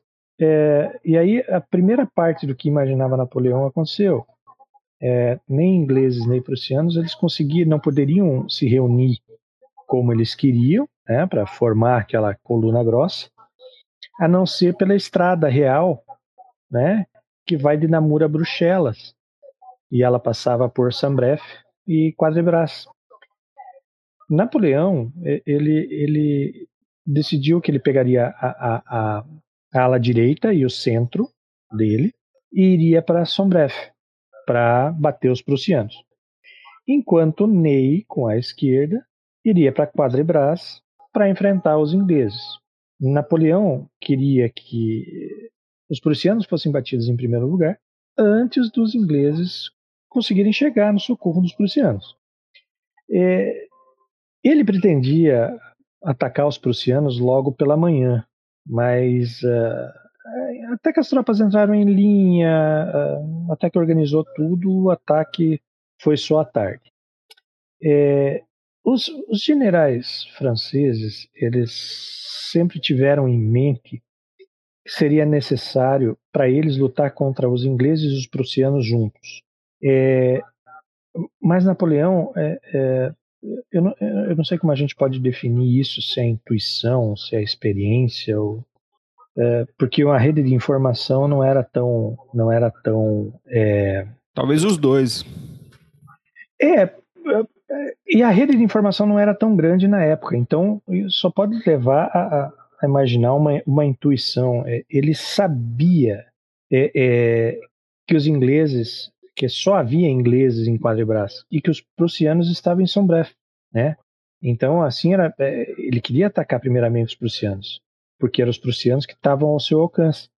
Então, ele manda o Ney para Quadribras é, é, para tomar Quadribras a todo custo e, na sequência, enviar uma coluna para a retaguarda prussiana. É, Napoleão tinha uma força estimada em 60, 65 mil homens para enfrentar os 90 mil prussianos de Blucher. É, mas isso não causava medo para Napoleão. Lembra? Falou de, de, da campanha de, de 1814. Ele já tinha lutado contra Blucher em inferioridade. E isso saiu muito bem. Né? É, é, Wellington, é, no encontro com Blucher, ouviu de Blucher que, que esse enfrentaria Napoleão de qualquer jeito, sendo ou não sendo sustentado pelos ingleses. É, Wellington até prometeu, a, a, a Blucher queria ajudá-lo, tomando quadrebras e procurando ficar à, direita de Blucher. Né? Mas é, Napoleão, já no dia 16, ele já, já estava em frente a Fleurus, com Lobal, com 10 mil homens, atrás dele, na bifurcação da estrada Fleuros a Quadribras, só esperando para ver para onde ele iria, se era para Quadribras para ajudar Ney ou se era para Fleuros, para terminar o serviço com, com Napoleão. É, ali ali em, em, em, em Fleuros, é, os prussianos eles ocupavam um, um, terreno que era assim muito bom, para não dizer ótimo, é, é, defensivamente, né? Era por onde passava um pequeno riacho, era o que era, dava o nome da, da, da localidade, que é o de Ligny. Ele era pouco profundo, mas era muito lodoso. Então, para aquela época, indicado para quem pretendia defender e impedir o inimigo de ocupar a estrada de Namur a Bruxelas. E aí o Blucher se coloca entre Saint-Amand e Ligny e espera Napoleão. Napoleão, é, é, é, no meio da planície ali de, de, de Fleuros, ele viu que realmente os prussianos estavam só, só eles. E ordena Ney para destacar 12 mil dos 45 que Ney tinha para fazer o envolvimento dos prussianos. E, e, e olha só o Ney, como é, é, é, as deficiências de julgamento, né, que a gente tinha falado antes. Ney ainda julgava que ele ia ter todo o exército britânico em Quadribras e teria que lutar com ele reunido aos prussianos. Mas eles não podiam estar em dois lugares ao mesmo tempo, não é? E Napoleão sabia, né? É, e, e, olha, não, não, era só Ney, né? Vários generais de Napoleão é, é, diziam para ele que é, Blucher estava reunido e apoiado na sua direita na retaguarda é, é, e que Blucher iria esperar. Mas Napoleão conhecia Blucher e sabia, pelo estilo do velhinho, que apoiado ou não pelos ingleses, Blucher ia aceitar a batalha. Ia para cima. É, é, é, era, era o jeito, era o jeito do velho prussiano, né? Era, era mais ou menos umas três da tarde quando, quando Napoleão ordenou o ataque e, e, e teve início uma das batalhas mais sangrentas do, daquele século. Né? É, os franceses assaltaram, encontraram bastante resistência dos prussianos em Saint-Amand, né? em Ligny, né? E diante de toda essa resistência, é, é, Napoleão reitera as ordens de Ney. É, como Ney não obedece, ele não vê essas ordens cumpridas, ele precisa pensar em outra tática. E aí ele pega a guarda, né? E corta a linha prussiana acima de Ligny. Quando Lobau ouviu o, troada da, da, da artilharia, ouviu a batalha, aproximou-se de Fleudes e tomou o lugar da guarda e da reserva que o, que o Napoleão tinha é, é, usado para cortar a linha, o centro é, é prussiano. E aí os franceses atacam os prussianos em toda a frente. E às 8 horas da noite não sobra nada. A, vitória foi completa. Só que Ney fracassou na manobra que Napoleão imaginou, é, deixando os prussianos escaparem de uma derrota completa. Se Ney tivesse agido como Napoleão pediu, os prussianos teriam sido esmagados. Não, não haveria não haveria mais prussianos ali, né? E, e aí os prussianos conseguiram recuar, deixando para Napoleão a estrada de Namur a Bruxelas, que era a linha de comunicação com os ingleses. É, nessa batalha dos, dos, das tropas de, de, de, de Blucher, eles perderam algo em torno de 18 mil mortos e feridos e 10, 12 mil que foram dispersados. Mas é, isso seria o suficiente? E se Ney faz o trabalho e os franceses tivessem feito algo em torno de 30, 40 mil prisioneiros e determinasse a destruição do exército de? O que seria do exército inglês sem o apoio de Blucher contra Napoleão? Isso seria outra história. Seria outra história. Né? É, e aí, o que aconteceu? Aconteceu a mesma coisa que aconteceu em 1814. Napoleão ficou sem reserva para aniquilar Blucher, o que também permitiu a retirada e o que também seria decisivo em Waterloo. É, é, é, como eu disse, o Lobau, o Lobau ele tomou o lugar da guarda e da reserva. Então Napoleão poderia ter enviado Lobau se outra vez Ney tivesse avisado do que estava acontecendo em Quadrebras. Ou seja, que ele não tinha tomado Quadrebras, não tinha se mexido. É, tem, uma, tem uma linha de, de, de pensamento de, de, de, historiador que diz que é, Napoleão cometeu um erro ao não manter tropa, tropa fresca para dar um checkmate no, no, nos prussianos. Mas é, a falha do Ney ao não atacar os prussianos talvez tenha deixado ele temeroso em, em, em usar Lobau para perseguir Blucher, né? É, é, se tivesse outra batalha, com quem que ele ia lutar, né? A única tropa fresca que ele tinha era Lobau. Né? Verdade. Né? Enquanto, enquanto o combate corria em Ligny, Ney ainda estava achando que ia ter que lutar contra todo o exército de Wellington. Não atacou. E quando resolveu atacar, os ingleses já estavam todos concentrados. Aí, ao invés de atacar, só conseguiu conter. Né? É, mas ainda assim, o plano inicial de Napoleão tinha, tinha dado certo. Né? É, combater prussianos separados dos ingleses. É, então, isso era o dia 16. Então, no dia 17, ele teria a condição de combater os ingleses também separado dos prussianos. Né? Wellington ele conservou Quadribras, mas se esse ponto estava em poder dos ingleses, ele continuava né, muito separado de Blucher, que não ia conseguir se reunir com Wellington para fazer a junção das tropas, a não ser muito na retaguarda. Né? Então, é, é, os ingleses acabavam condenados a, ou, a, ou a combater Napoleão sem os prussianos, ou caminhar pra caralho para se reunir com eles lá na retaguarda. Então, esse resultado Napoleão obteve, né?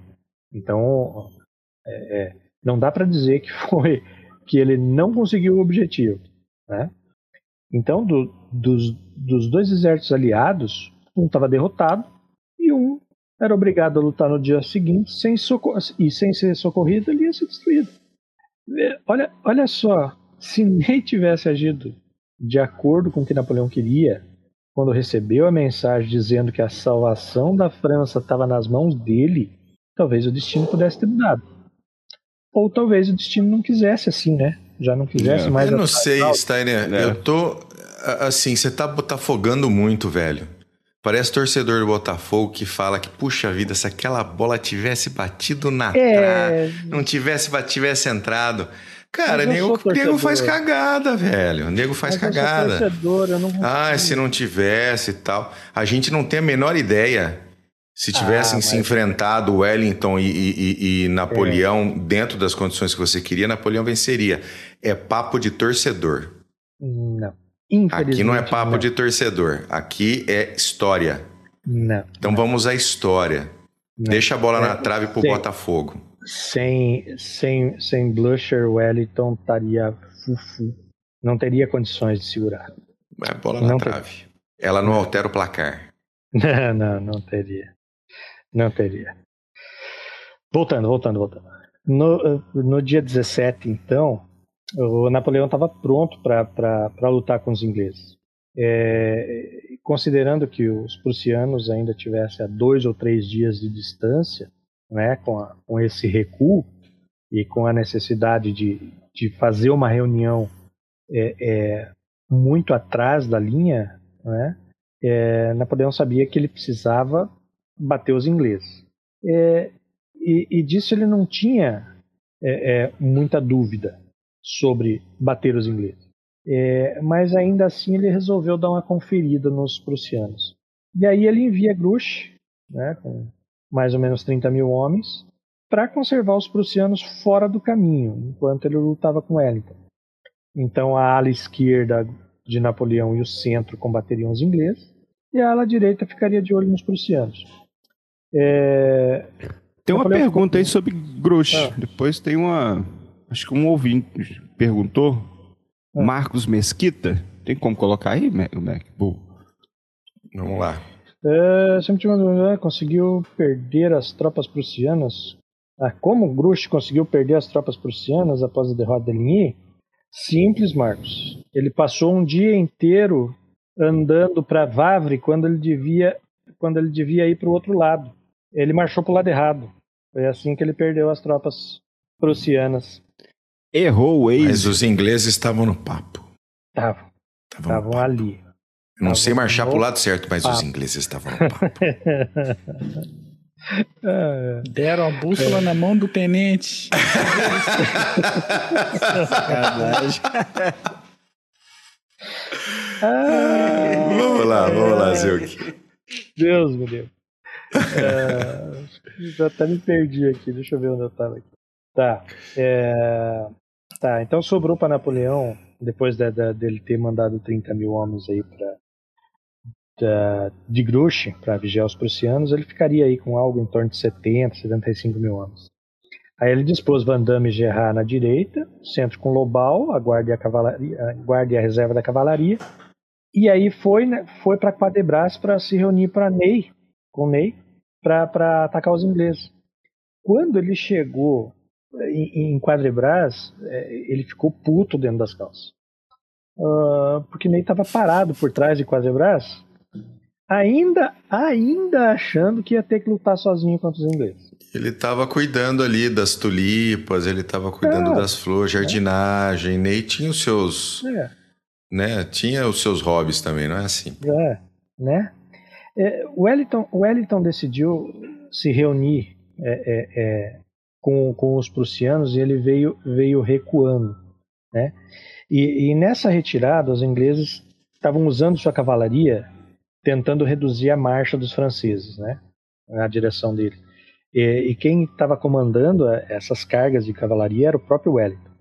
Então os ingleses é, é, recuaram através de Genappe para estancar na planície de Bonsanjin e Waterloo, né? bem em frente à floresta de, de Sonhês. É, mais ou menos ali às 10 da noite do dia 17, é, Napoleão manda um mensageiro para Grouchy, né, é, é, é para reiterar as ordens. Posteriormente, depois da guerra, depois da, a, a Grouchy contestou que tenha recebido essas ordens, essa reiteração de ordem. Napoleão, em Santa Helena já, né, no, no, exílio em Santa Helena, é, ele por duas vezes disse que a, a ordem foi dada. Né? Ficou disse pelo não disse, aí é, se perdeu no meio do, do caminho. Não estava no texto do WhatsApp, né? Não, não estava.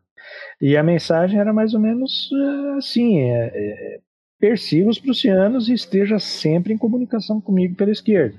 Né? Não deixe eles se aproximar. É, Wellington, no dia anterior, ele ele ele estava é, ali em Genappe e ele não tinha recebido notícias de Blucher. É, não tendo recebido notícias do prussiano, obviamente julgou que estavam vencidos. E resolveu que ia sentar aquela bunda branca defensivamente em Monsangin e Waterloo, na expectativa de travar uma batalha é, é, na frente de Bruxelas, né, sobre os muros de Bruxelas, e para conservar os Países Baixos. Né. É, mas Wellington não queria travar essa batalha por, por melhor que fosse a posição que tivesse, é, se não com a condição de ser apoiado pelos prussianos. E, e aí ele envia um, um, um emissário né, para achar Blucher e pedir, né? Ó, vai me apoiar ou não vai? Me ajuda Blucher, aí. É, Blucher, velho, inflexível, derrotado, mas não se dando por vencido, é, disse que queria lutar novamente no dia 17. É, Blucher não admitia ficar longe da batalha, queria dar batalha de novo, com ou sem os ingleses. E ele não queria atrás, mas na frente de Bruxelas. Então, avisado das intenções do Wellington, né, de, de, de parar ali em Monsangin Waterloo, é, lutar ali se fosse apoiado, Blucher, Blucher respondeu que estaria lá no dia 18, esperando que os franceses não atacassem. Se eles não atacassem, ele atacaria. Ou seja, é, é, ele confirma para Wellington: eu vou estar tá lá. Se os franceses estiverem lá parado, eu ataco. Né? Então, é, se estiverem dando sopa, né? Não vem com colher que hoje é sopa. Quer dizer, de garfo, né? É. É, é assim, então, tanto Wellington quanto Blucher, eles estavam dispostos a lutar no dia 19 em frente à floresta de Sonhês, né, depois de terem se reunidos por um movimento de flanco. É, isso se os franceses dessem eles tempo e meios, né? E era de Grouchy essa tarefa de dificultar o processo. E, e a região facilitava a, a, tarefa, né? apesar de ter praticamente um terço das tropas prussianas que tinham escapado. Né? É, Napoleão se apoderou da, da, da, estrada de, que vai de Namur a Quadribras, impedindo a junção de, de, de Blucher e Wellington nesse ponto, que os fez retroceder um pouco mais pela estrada de Mont-Saint-Jean e o, e o, e o, e o Blucher para Vavre, né? Então o Wellington foi para Mont-Saint-Jean e o, e o Blucher para Vavre. É, com Napoleão perseguindo Wellington e Grouchy devendo perseguir o Blucher. Porém, contudo e entretanto, o Grouchy passou o dia, o dia 17 inteiro marchando pela estrada. Não era estrada de Vavre, passou a, a, um dia inteiro marchando pela estrada de Namur, ao invés de marchar para Vavre.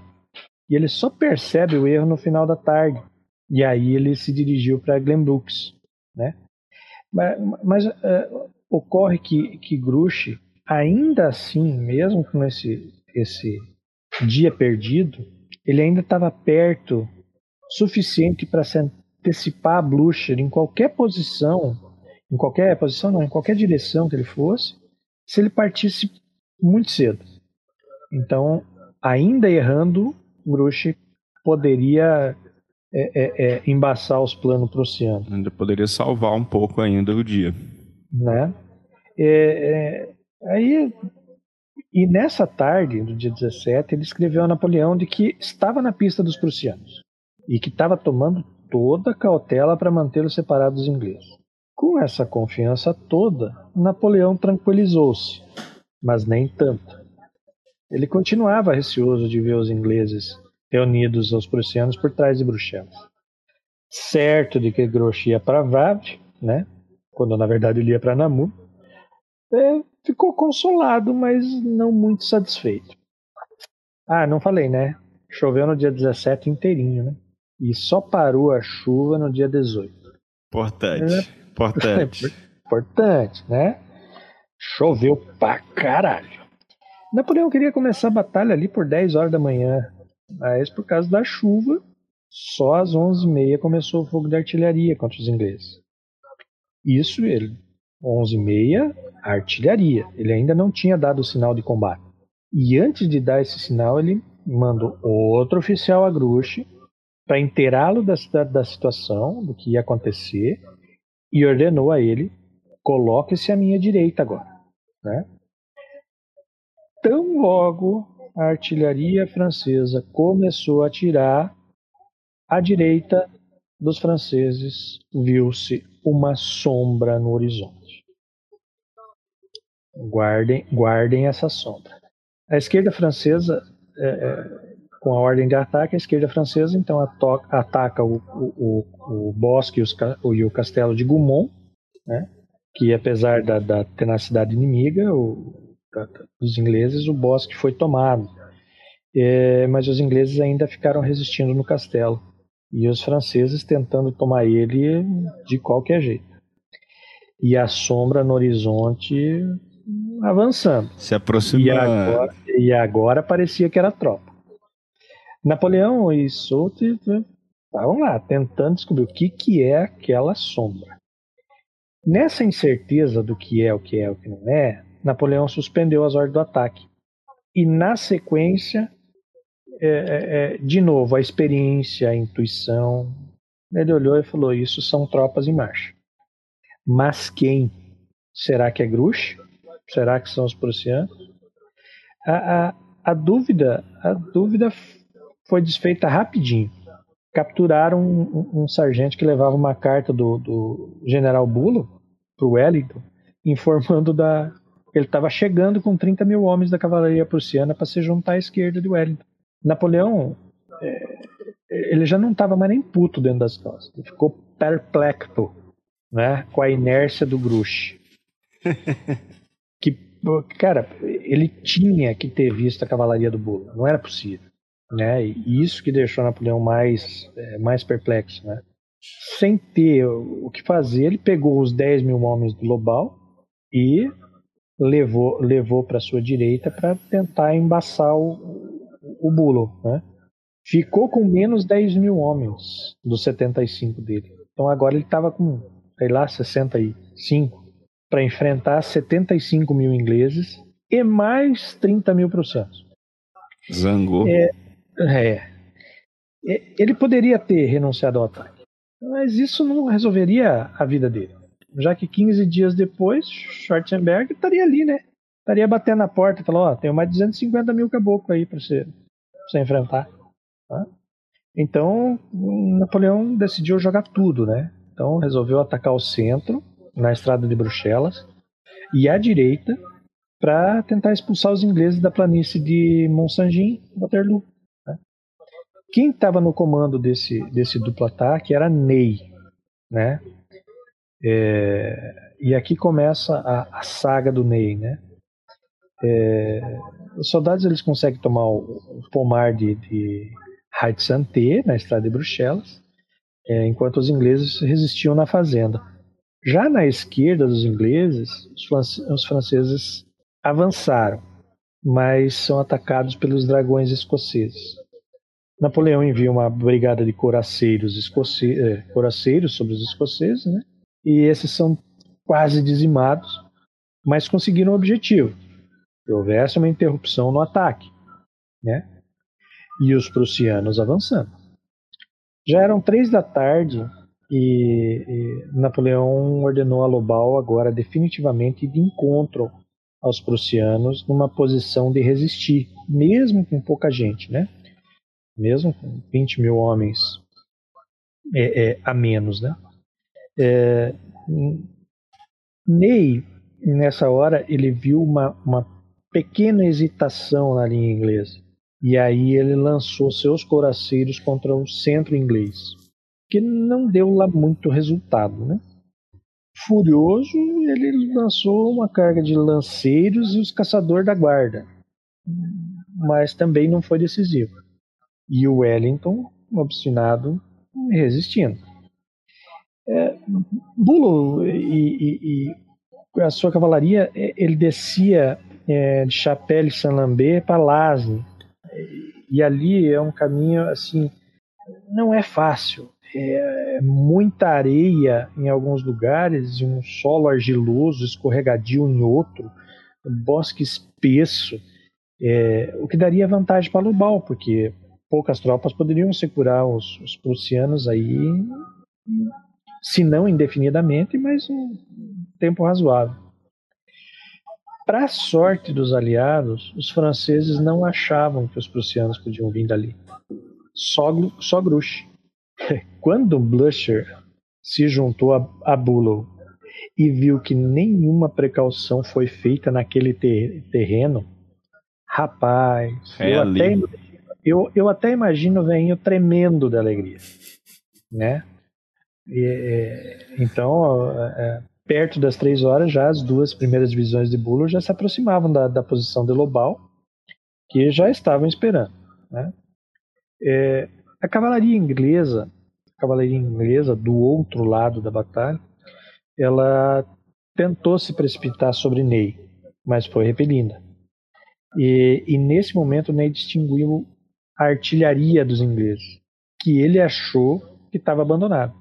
E aí vem mais um erro de julgamento do Ney, né? Ele ele achou que tinha chegado a hora de dar o golpe decisivo.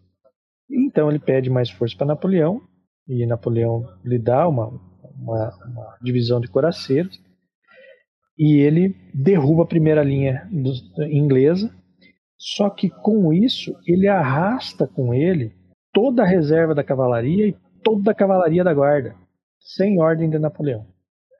É, Ney, claro, né, o bravo dos bravos, atua de maneira heróica manda pedir infantaria para o imperador, certo de que ia completar a derrota dos ingleses. Né?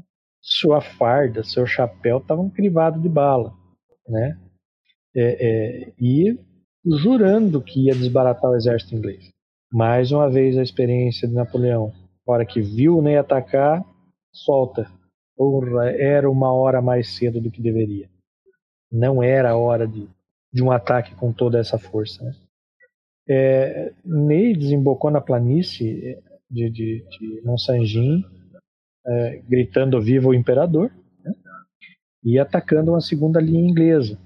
Mas é, é os ingleses é, defenderam com assim os ingleses decidiram sacrificar o resto da sua cavalaria. Fizeram os quadrados né, de, de defesa. É, e decidiram sacrificar os restos da cavalaria.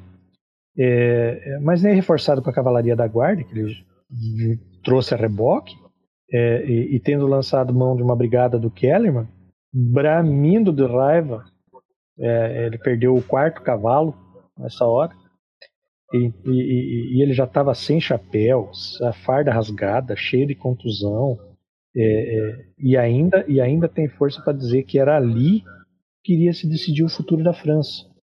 Então ele exorta os homens fala: povo, agora vai se decidir o futuro. Só que o Wellington fez o mesmo com seus homens, dizendo para morrer se fosse necessário, mas não ceder. Porque ele olhava para o relógio considerando a noite o Blucher como seu salvador. Né? É, Para os ingleses, restaram a, a, algo em torno de 35 mil homens é, na luta, e Ney pedindo mais infantaria para Napoleão. Só que dessa vez Napoleão recusa, pois já estava emaranhado agora contra os prussianos. Ele estava comandando as tropas do Lobau, né? E só restava parte da guarda. E, é, ele mandou dizer Neil, falou, ó, se mantém aí na planície o maior tempo possível. Que assim que der, né? Eu vou terminar com os prussianos aqui e vou. Vou, vou acudir ele. Ali. É, vou, vou até você aí a gente acaba com os ingleses, né? E né, Napoleão tentando segurar 30 mil homens com 10 mil de Lobau, né? Bom, e, e aí, né, nós estamos nós contando 30 mil, os 30 mil homens de, de da cavalaria de, de Bulo, né, que ele estava tentando segurar com Lobau. Só que ao longe vinha o grosso do exército prussiano, né? E essas colunas vinham se aproximando. Napoleão sabia e viu que ficou evidente que ele ia ter que lutar contra todas as forças de Blucher. E ele só poderia colocar em linha a infantaria da guarda, algo em torno aí de 13 mil homens porque o Ney arrastou toda a cavalaria reserva num ataque prematuro, né? É, Napoleão ainda assim, com as tropas de Lobau, os 10 mil homens, consegue fazer Molo recuar. E aí ele dirige a guarda da direita para o centro, coloca elas em coluna para tentar terminar com os ingleses. É, quatro batalhões da guarda é, é combatem a infantaria britânica mas de repente na direção de Papelote, né, ouviram-se tiros. Napoleão foi tomado por um, por ansioso, sabe? É, é, é, poderia ser Grouchy, né? Ou mais prussianos. É, e, e, as inquietações elas aumentaram por, quando viu algumas tropas abandonando a fazenda de Papelote aos gritos de salve-se quem puder, né? É, ele até disse para as tropas: Ó, oh, gente, calma, são as tropas de Grushing. Tá, bom, ele, né? É, mas não teve muito jeito. E no desespero ele resolveu jogar contra os ingleses tudo que ele tinha, algo em torno de uns 10 batalhões da guarda que estava com ele. É, Ney, já fora de si, recebeu os batalhões e, e, e aí Bom, vem o mérito de Wellington, que quando ele viu o Ney recebendo os batalhões, ele compreende que a hora tinha chegado. E aí vem a famosa frase do, do Wellington: morrer até o último homem, se preciso for, para dar tempo a que os prussianos cheguem. Né? É, é, e aí os prussianos chegaram para sustentar a esquerda inglesa era mais ou menos oito da noite. E a, e a presença dos prussianos decidiu tudo. Então era a cavalaria e a infantaria prussiana, em torno de 36 mil homens, tendo à frente o velhinho Blucher. Então tudo ficou confuso, a cavalaria de Ney envolvida, tropa francesa sendo debandada pelos ingleses, é, que, que, começaram da esquerda para a direita do, do, do, exército inglês e prussiano marchar sobre os franceses. É, Napoleão, um desespero na alma, mas com serenidade no rosto, permaneceu no campo, enquanto o exército francês fugia em desordem pela estrada de Charleroi. A confusão foi ainda maior quando a, a, quando a artilharia britânica achou a estrada. Aí foi um verdadeiro terror. Então, restos dos batalhões da guarda é, é, continuaram a se bater, sem querer se entregar, ouvindo-se no meio deles o, o general Cambronne gritar a também famosa frase: a guarda morre, mas não se rende. Não se rende. Uh, é, a guarda morre, mas não se rende. Uh, os veteranos formaram quadrados e repeliram a, a, tentavam repelir né, os assaltos da cavalaria prussiana uh, aos gritos de viva o imperador. já reduzidos a 50 homens e sem munição, começaram a atacar a cavalaria prussiana à base de baioneta e tombaram até o último soldado da guarda. Uh, o campo de batalha de, de, de, Waterloo foi coberto com algo em torno de 60 mil homens, entre mortos e feridos, entre franceses, ingleses, prussianos, das demais nacionalidades.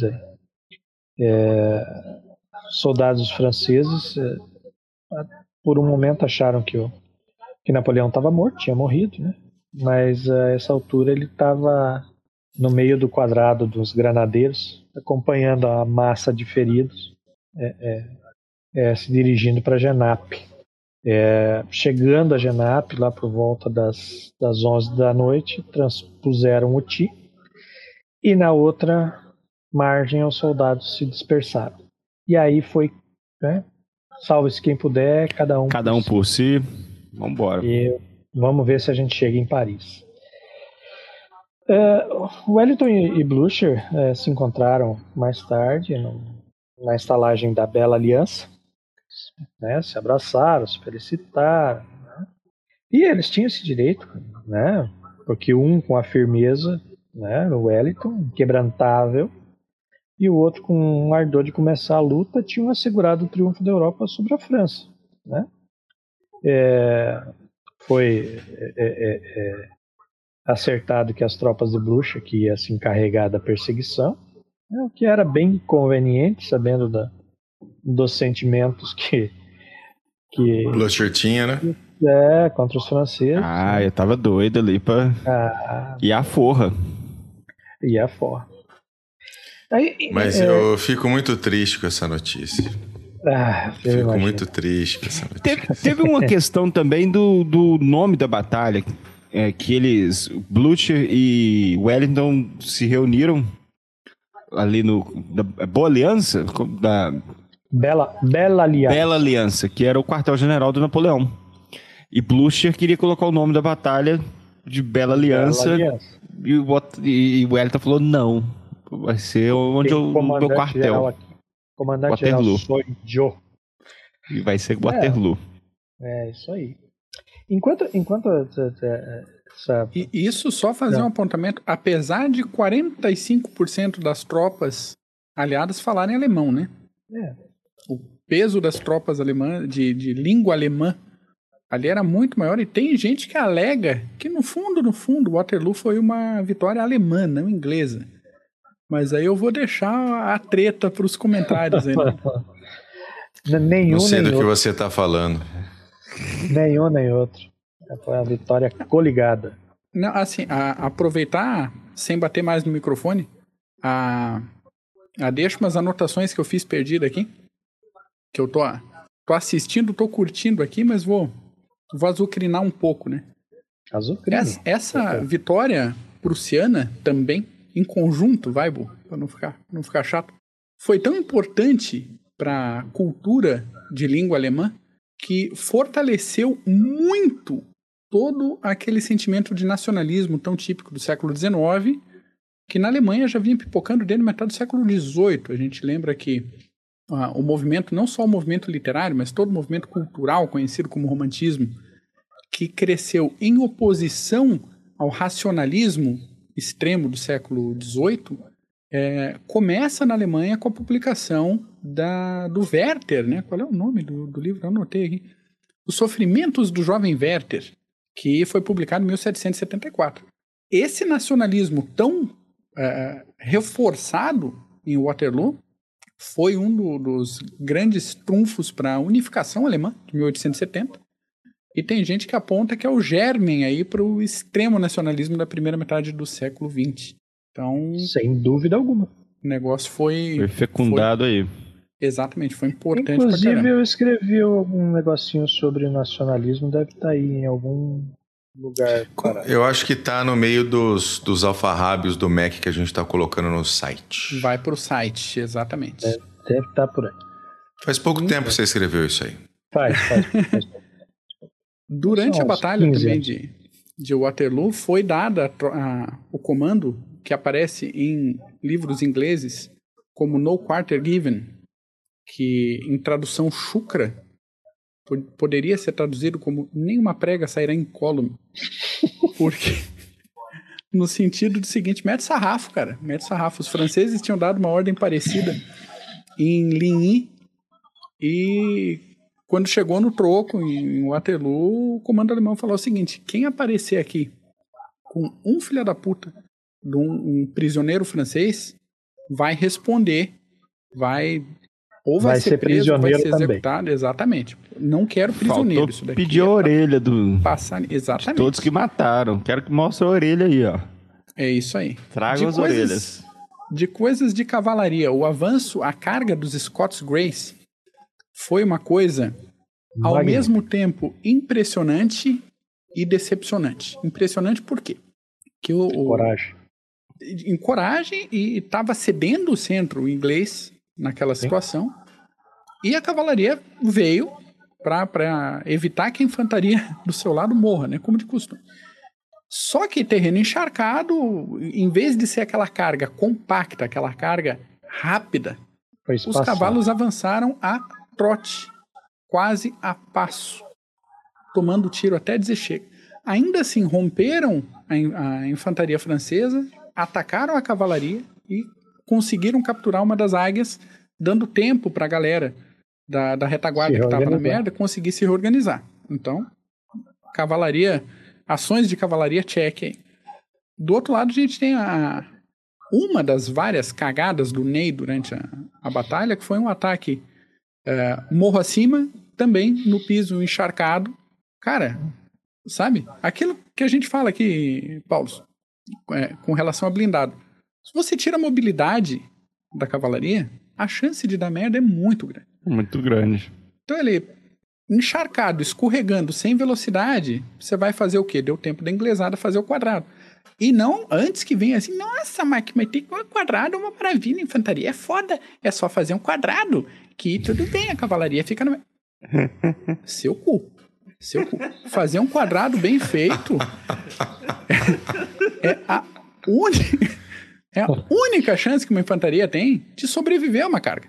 Principalmente nessa época. Então era obrigação dos ingleses fazerem quadrados eficientes, compactos.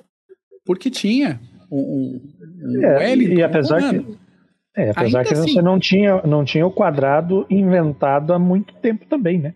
Exatamente. O quadrado, exatamente. O quadrado era uma, uma, uma, experiência meio nova aí.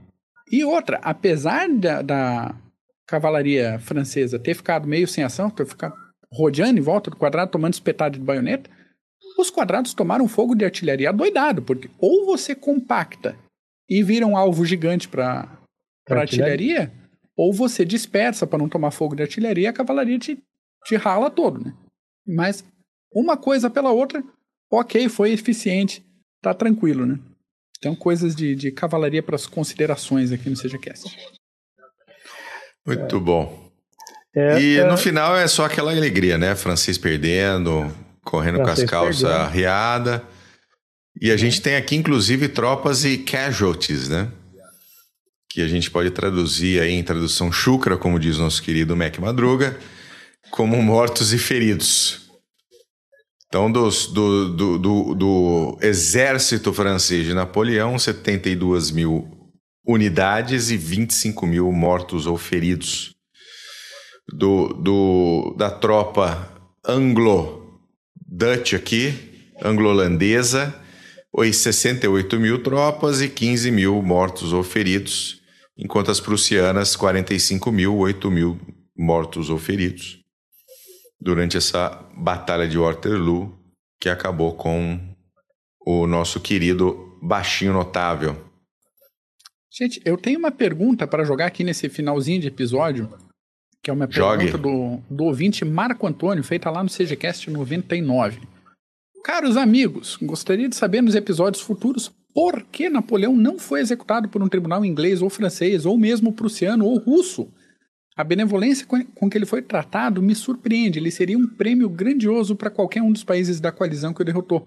Se bem que eram outros tempos. Grande abraço. Fica aí pergunta do Marco Antônio. Exatamente, eram outros tempos. Eram outros tempos. É, Napoleão, como foi dito antes, ele, ele, ele foi colocado foi colocado fora do rol das, das pessoas bem vistas nas nações. Mas ainda assim, ainda assim, é, depois da segunda abdicação dele, depois da, da, da derrota de, de, de Waterloo e de, e de, suas consequências, é, ele, ainda, ele ainda confiava na, na benevolência da, dos ingleses. Né? É, ele, tinha, ele, tinha, ele tinha conseguido, depois da abdicação, um, um navio é, um navio, uma fragata francesa, não, fragata americana, é, queria levar ele para os Estados Unidos. Né? É, ele, ele até imaginou ir para os Estados Unidos. Ele, ele decidiu é, é, tentar a benevolência inglesa, se entregando aos ingleses sem ser capturado, é, porque ele, ele, ele entendia que se ele fosse para o novo mundo, o velho iria atrás. Então ele preferiu não ir. Então ele, ele se entregou na, na aos ingleses esperando benevolência. Na humildade.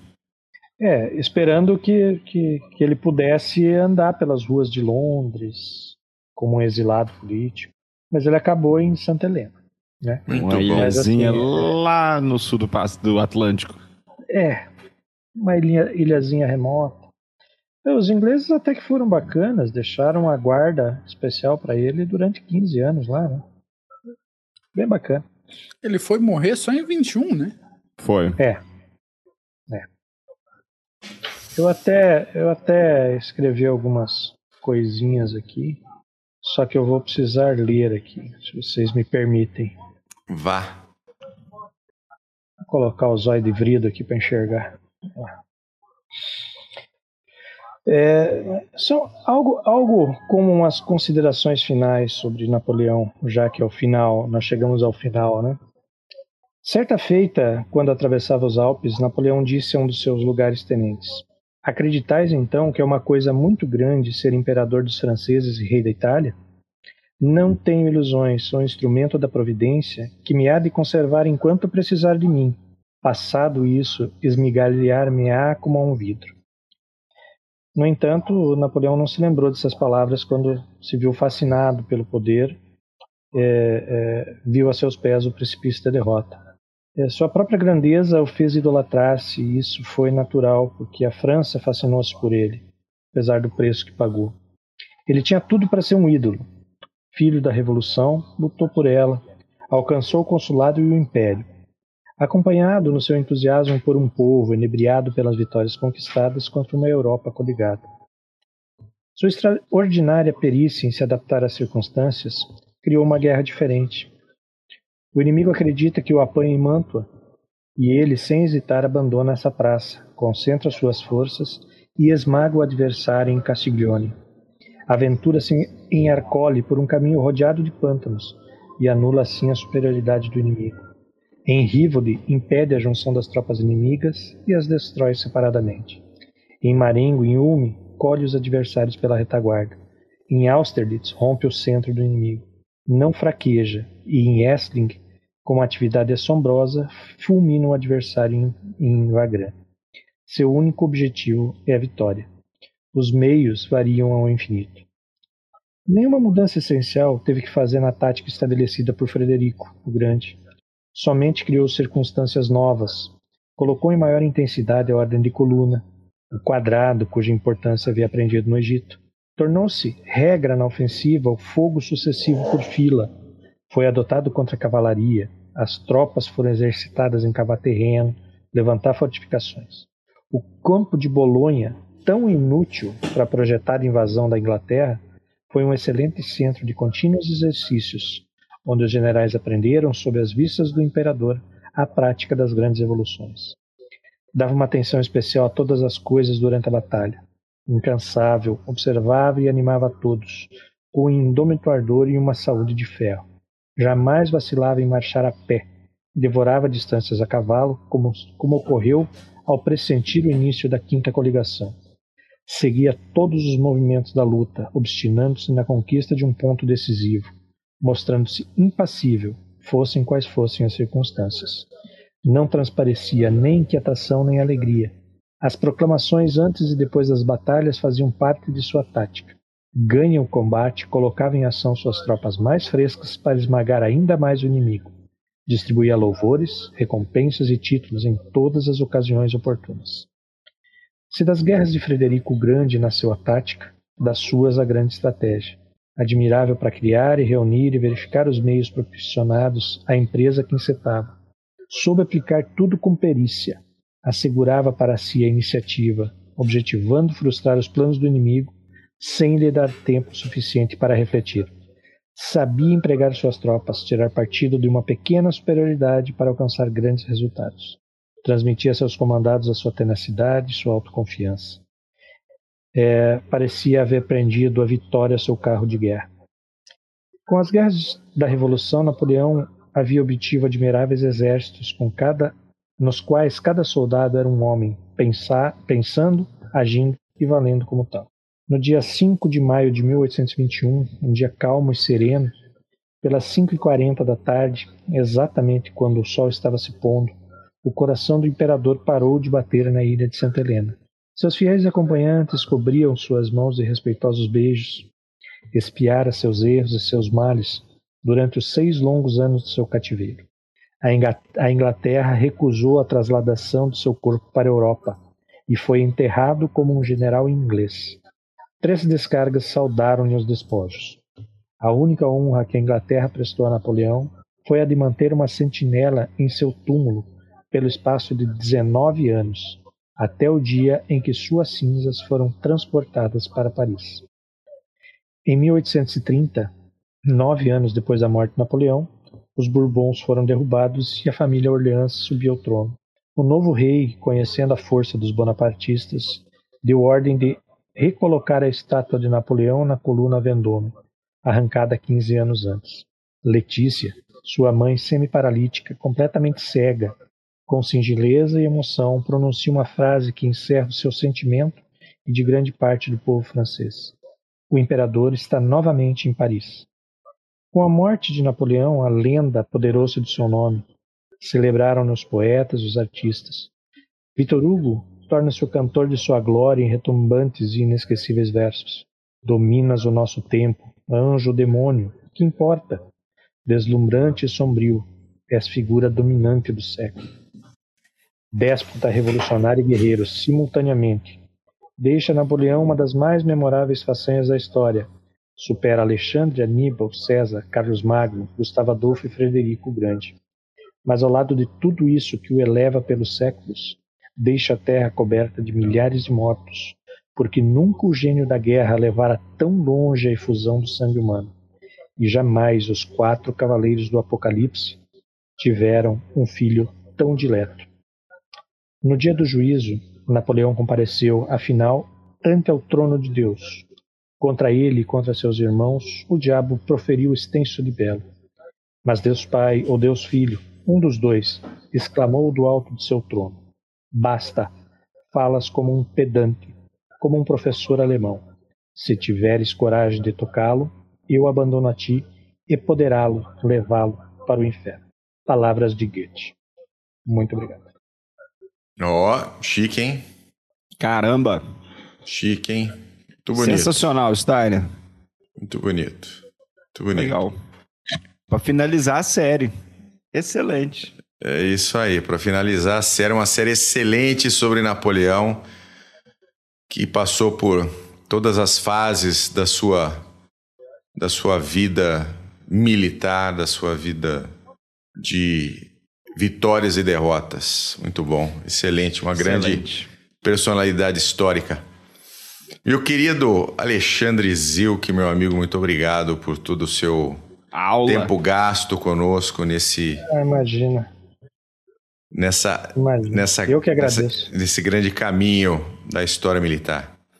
Paulos, ah, muito obrigado. beijo pra você, pão de queijo. Falou, meus queridos. Tá bom. Um beijo. Mac, depois na conversa. Depois na conversa, Steiner, um dia a gente volta a falar com o Panho do Egito, hein? Ótimo, voltamos sim. Um dia Essa é fazemos é a também. campanha no Egito.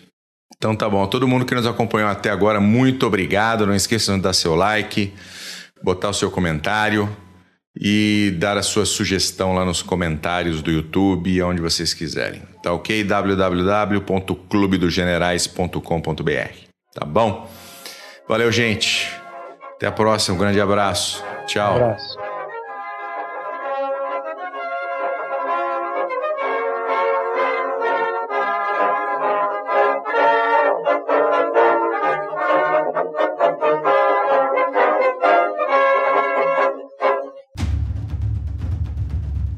O processo de internacionalização das empresas vem colocando cada decisão institucional à prova. E para ter destaque nesse cenário cada vez mais dinâmico, é necessário que o profissional compreenda questões políticas, geopolíticas, estratégicas, diplomáticas, jurídicas, sociais e éticas.